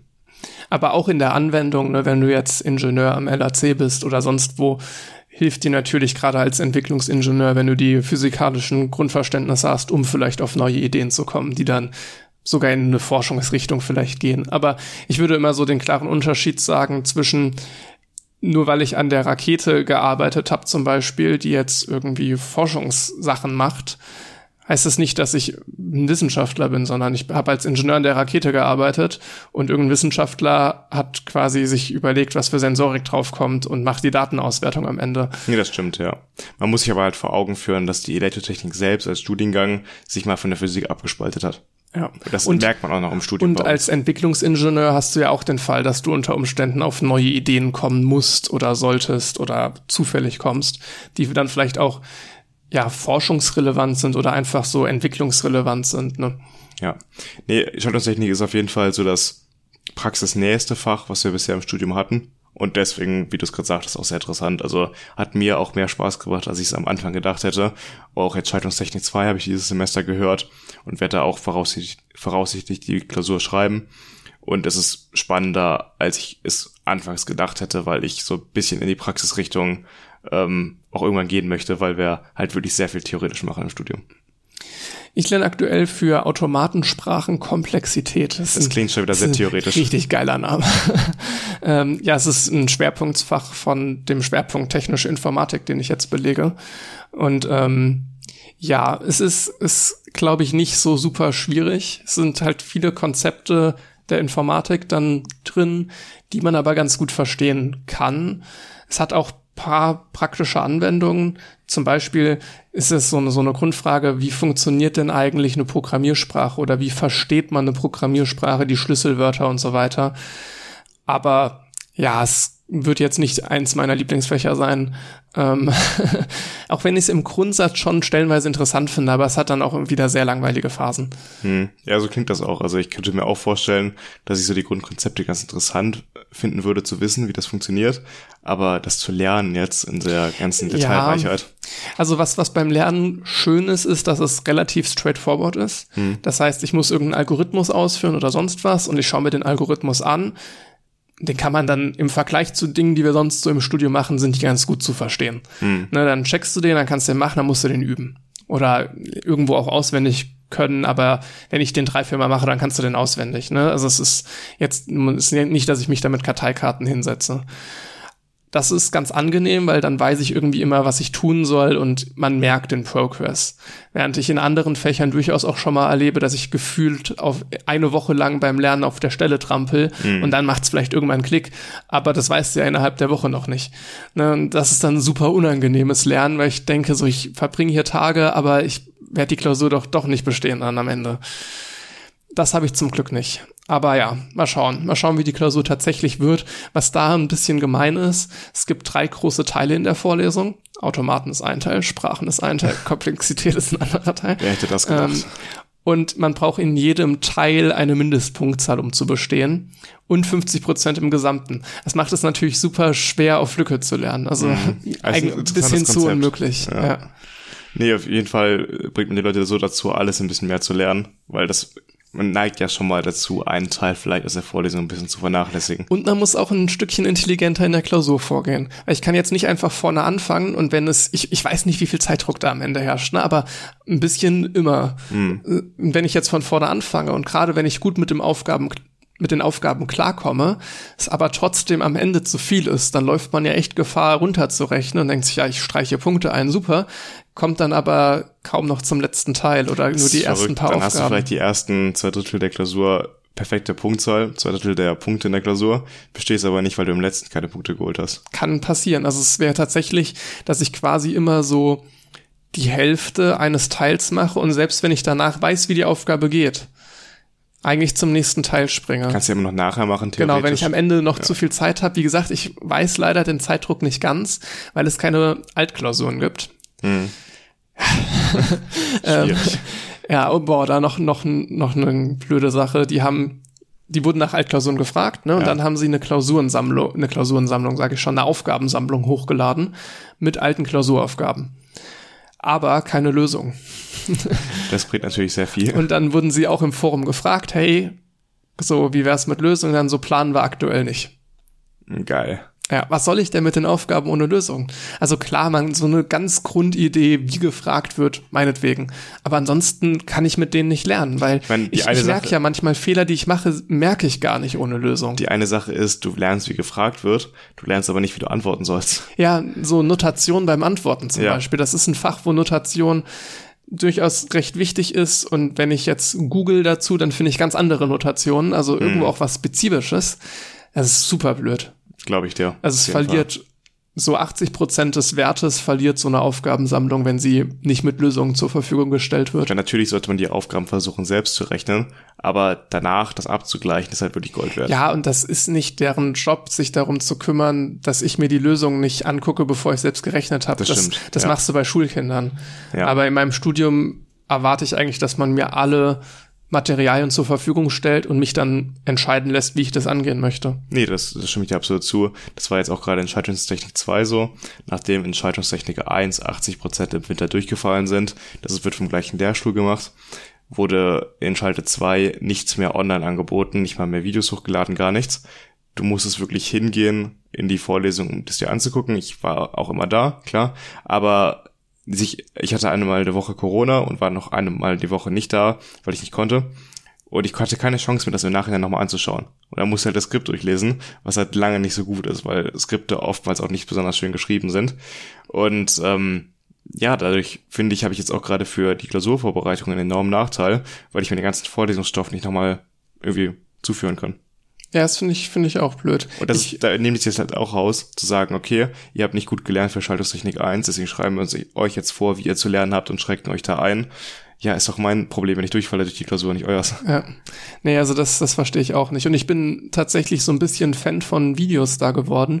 Ich finde es super angenehm, auch einfach so Lösungsvideos von Übungszetteln. Das ist super gut. Weil weißt du, du machst die dann nochmal in der Klausurvorbereitungsphase. Ist ja ganz häufig, dass wir die Übungszettel einfach nochmal alle von vorne rechnen zur Vorbereitung. Und gut, dann hatte man vielleicht eine Zoom-Session, wo die Lösung vorgestellt wurde. Vielleicht hat man sogar im Optimalfall noch ein PDF mit der Lösung, aber dann verstehst du nicht, hey, wie kommen, wie kommen die denn von da nach da? Und dann zum Beispiel in Hömer ähm, haben sie dann ein Video zur Lösung, was zur Verfügung steht. Und das kann ich mir dann jetzt nochmal angucken. Das ist wirklich gut. Gerade in ET4 bei den Kleingruppenübungen haben wir das so, dass da Lösungen teilweise, da werden Sprünge gemacht in den Lösungen, das ist Wahnsinn. Also da springen die plötzlich von dem einen Punkt zum anderen und du checkst gar nicht mehr, wie die da hingekommen sind. Das ist dann schade. Dann schreibst du auch wenigstens in die schriftliche Lösung ein bisschen ausführlicher hin. Ja, ja, Ja, das das einfacher, Mindeste. als sich Ne? darauf vorzubereiten, aber gut, so ist es. Naja, wir sind auf jeden Fall, ja, so langsam mittig, noch nicht in der Klausurphase, aber Ich habe eine von sechs. ja, Was habe ich mir da angetan? also wir sind auf jeden Fall jetzt sehr im Klausurenfieber. Ja, Es, man macht eigentlich nichts groß anderes außer Klausuren lernen, vielleicht abends irgendwie mal ein bisschen Abwechslung, aber ich werde versuchen, jetzt mit, mit dem Lesen wieder reinzukommen, aber gerade wegen des Stresses, den ich momentan habe, keine Chance gehabt. ich sag mal so 80 Prozent der Zeit, die man wach ist, geht fürs Lernen drauf. Sollte auf jeden Fall, ja. Und wenn man es dann nicht tut, mal. Dann fühlt man sich schlecht. Egal wie wichtig das andere vielleicht ist, was man macht, äh, Ja. man hat immer ein schlechtes Gewissen dabei. ja. Schon der Podcast heute schmerzt meinem Lerngewissen. Das stimmt, ja. naja, aber ich, ja, das ist ja alle zwei Wochen kriegen wir es bestimmt noch hin. ja. Kommen wir, glaube ich, zum Ende der heutigen Folge. Wir freuen uns natürlich, wenn ihr bis zum Ende dran geblieben seid. Äh, Schreibt uns auch gerne Feedback und Vorschläge auf Instagram zum Beispiel oder auch als E-Mail. Findet ihr alles Wichtige dazu in den Show Notes. Und ansonsten könnt ihr uns auch gerne bewerten auf ähm, Spotify oder iTunes. Dann hören wir uns in zwei Wochen wieder und bis dahin. Ciao. Das war 2 mit Potenzial. Jeden zweiten Freitag erscheint eine neue Folge überall, wo es Podcasts gibt. Anmerkungen, Feedback oder Themenvorschläge kannst du uns gerne per E-Mail zukommen lassen. Oder du schaust mal bei Twitter und Instagram rein. Alle Infos in den Show Notes.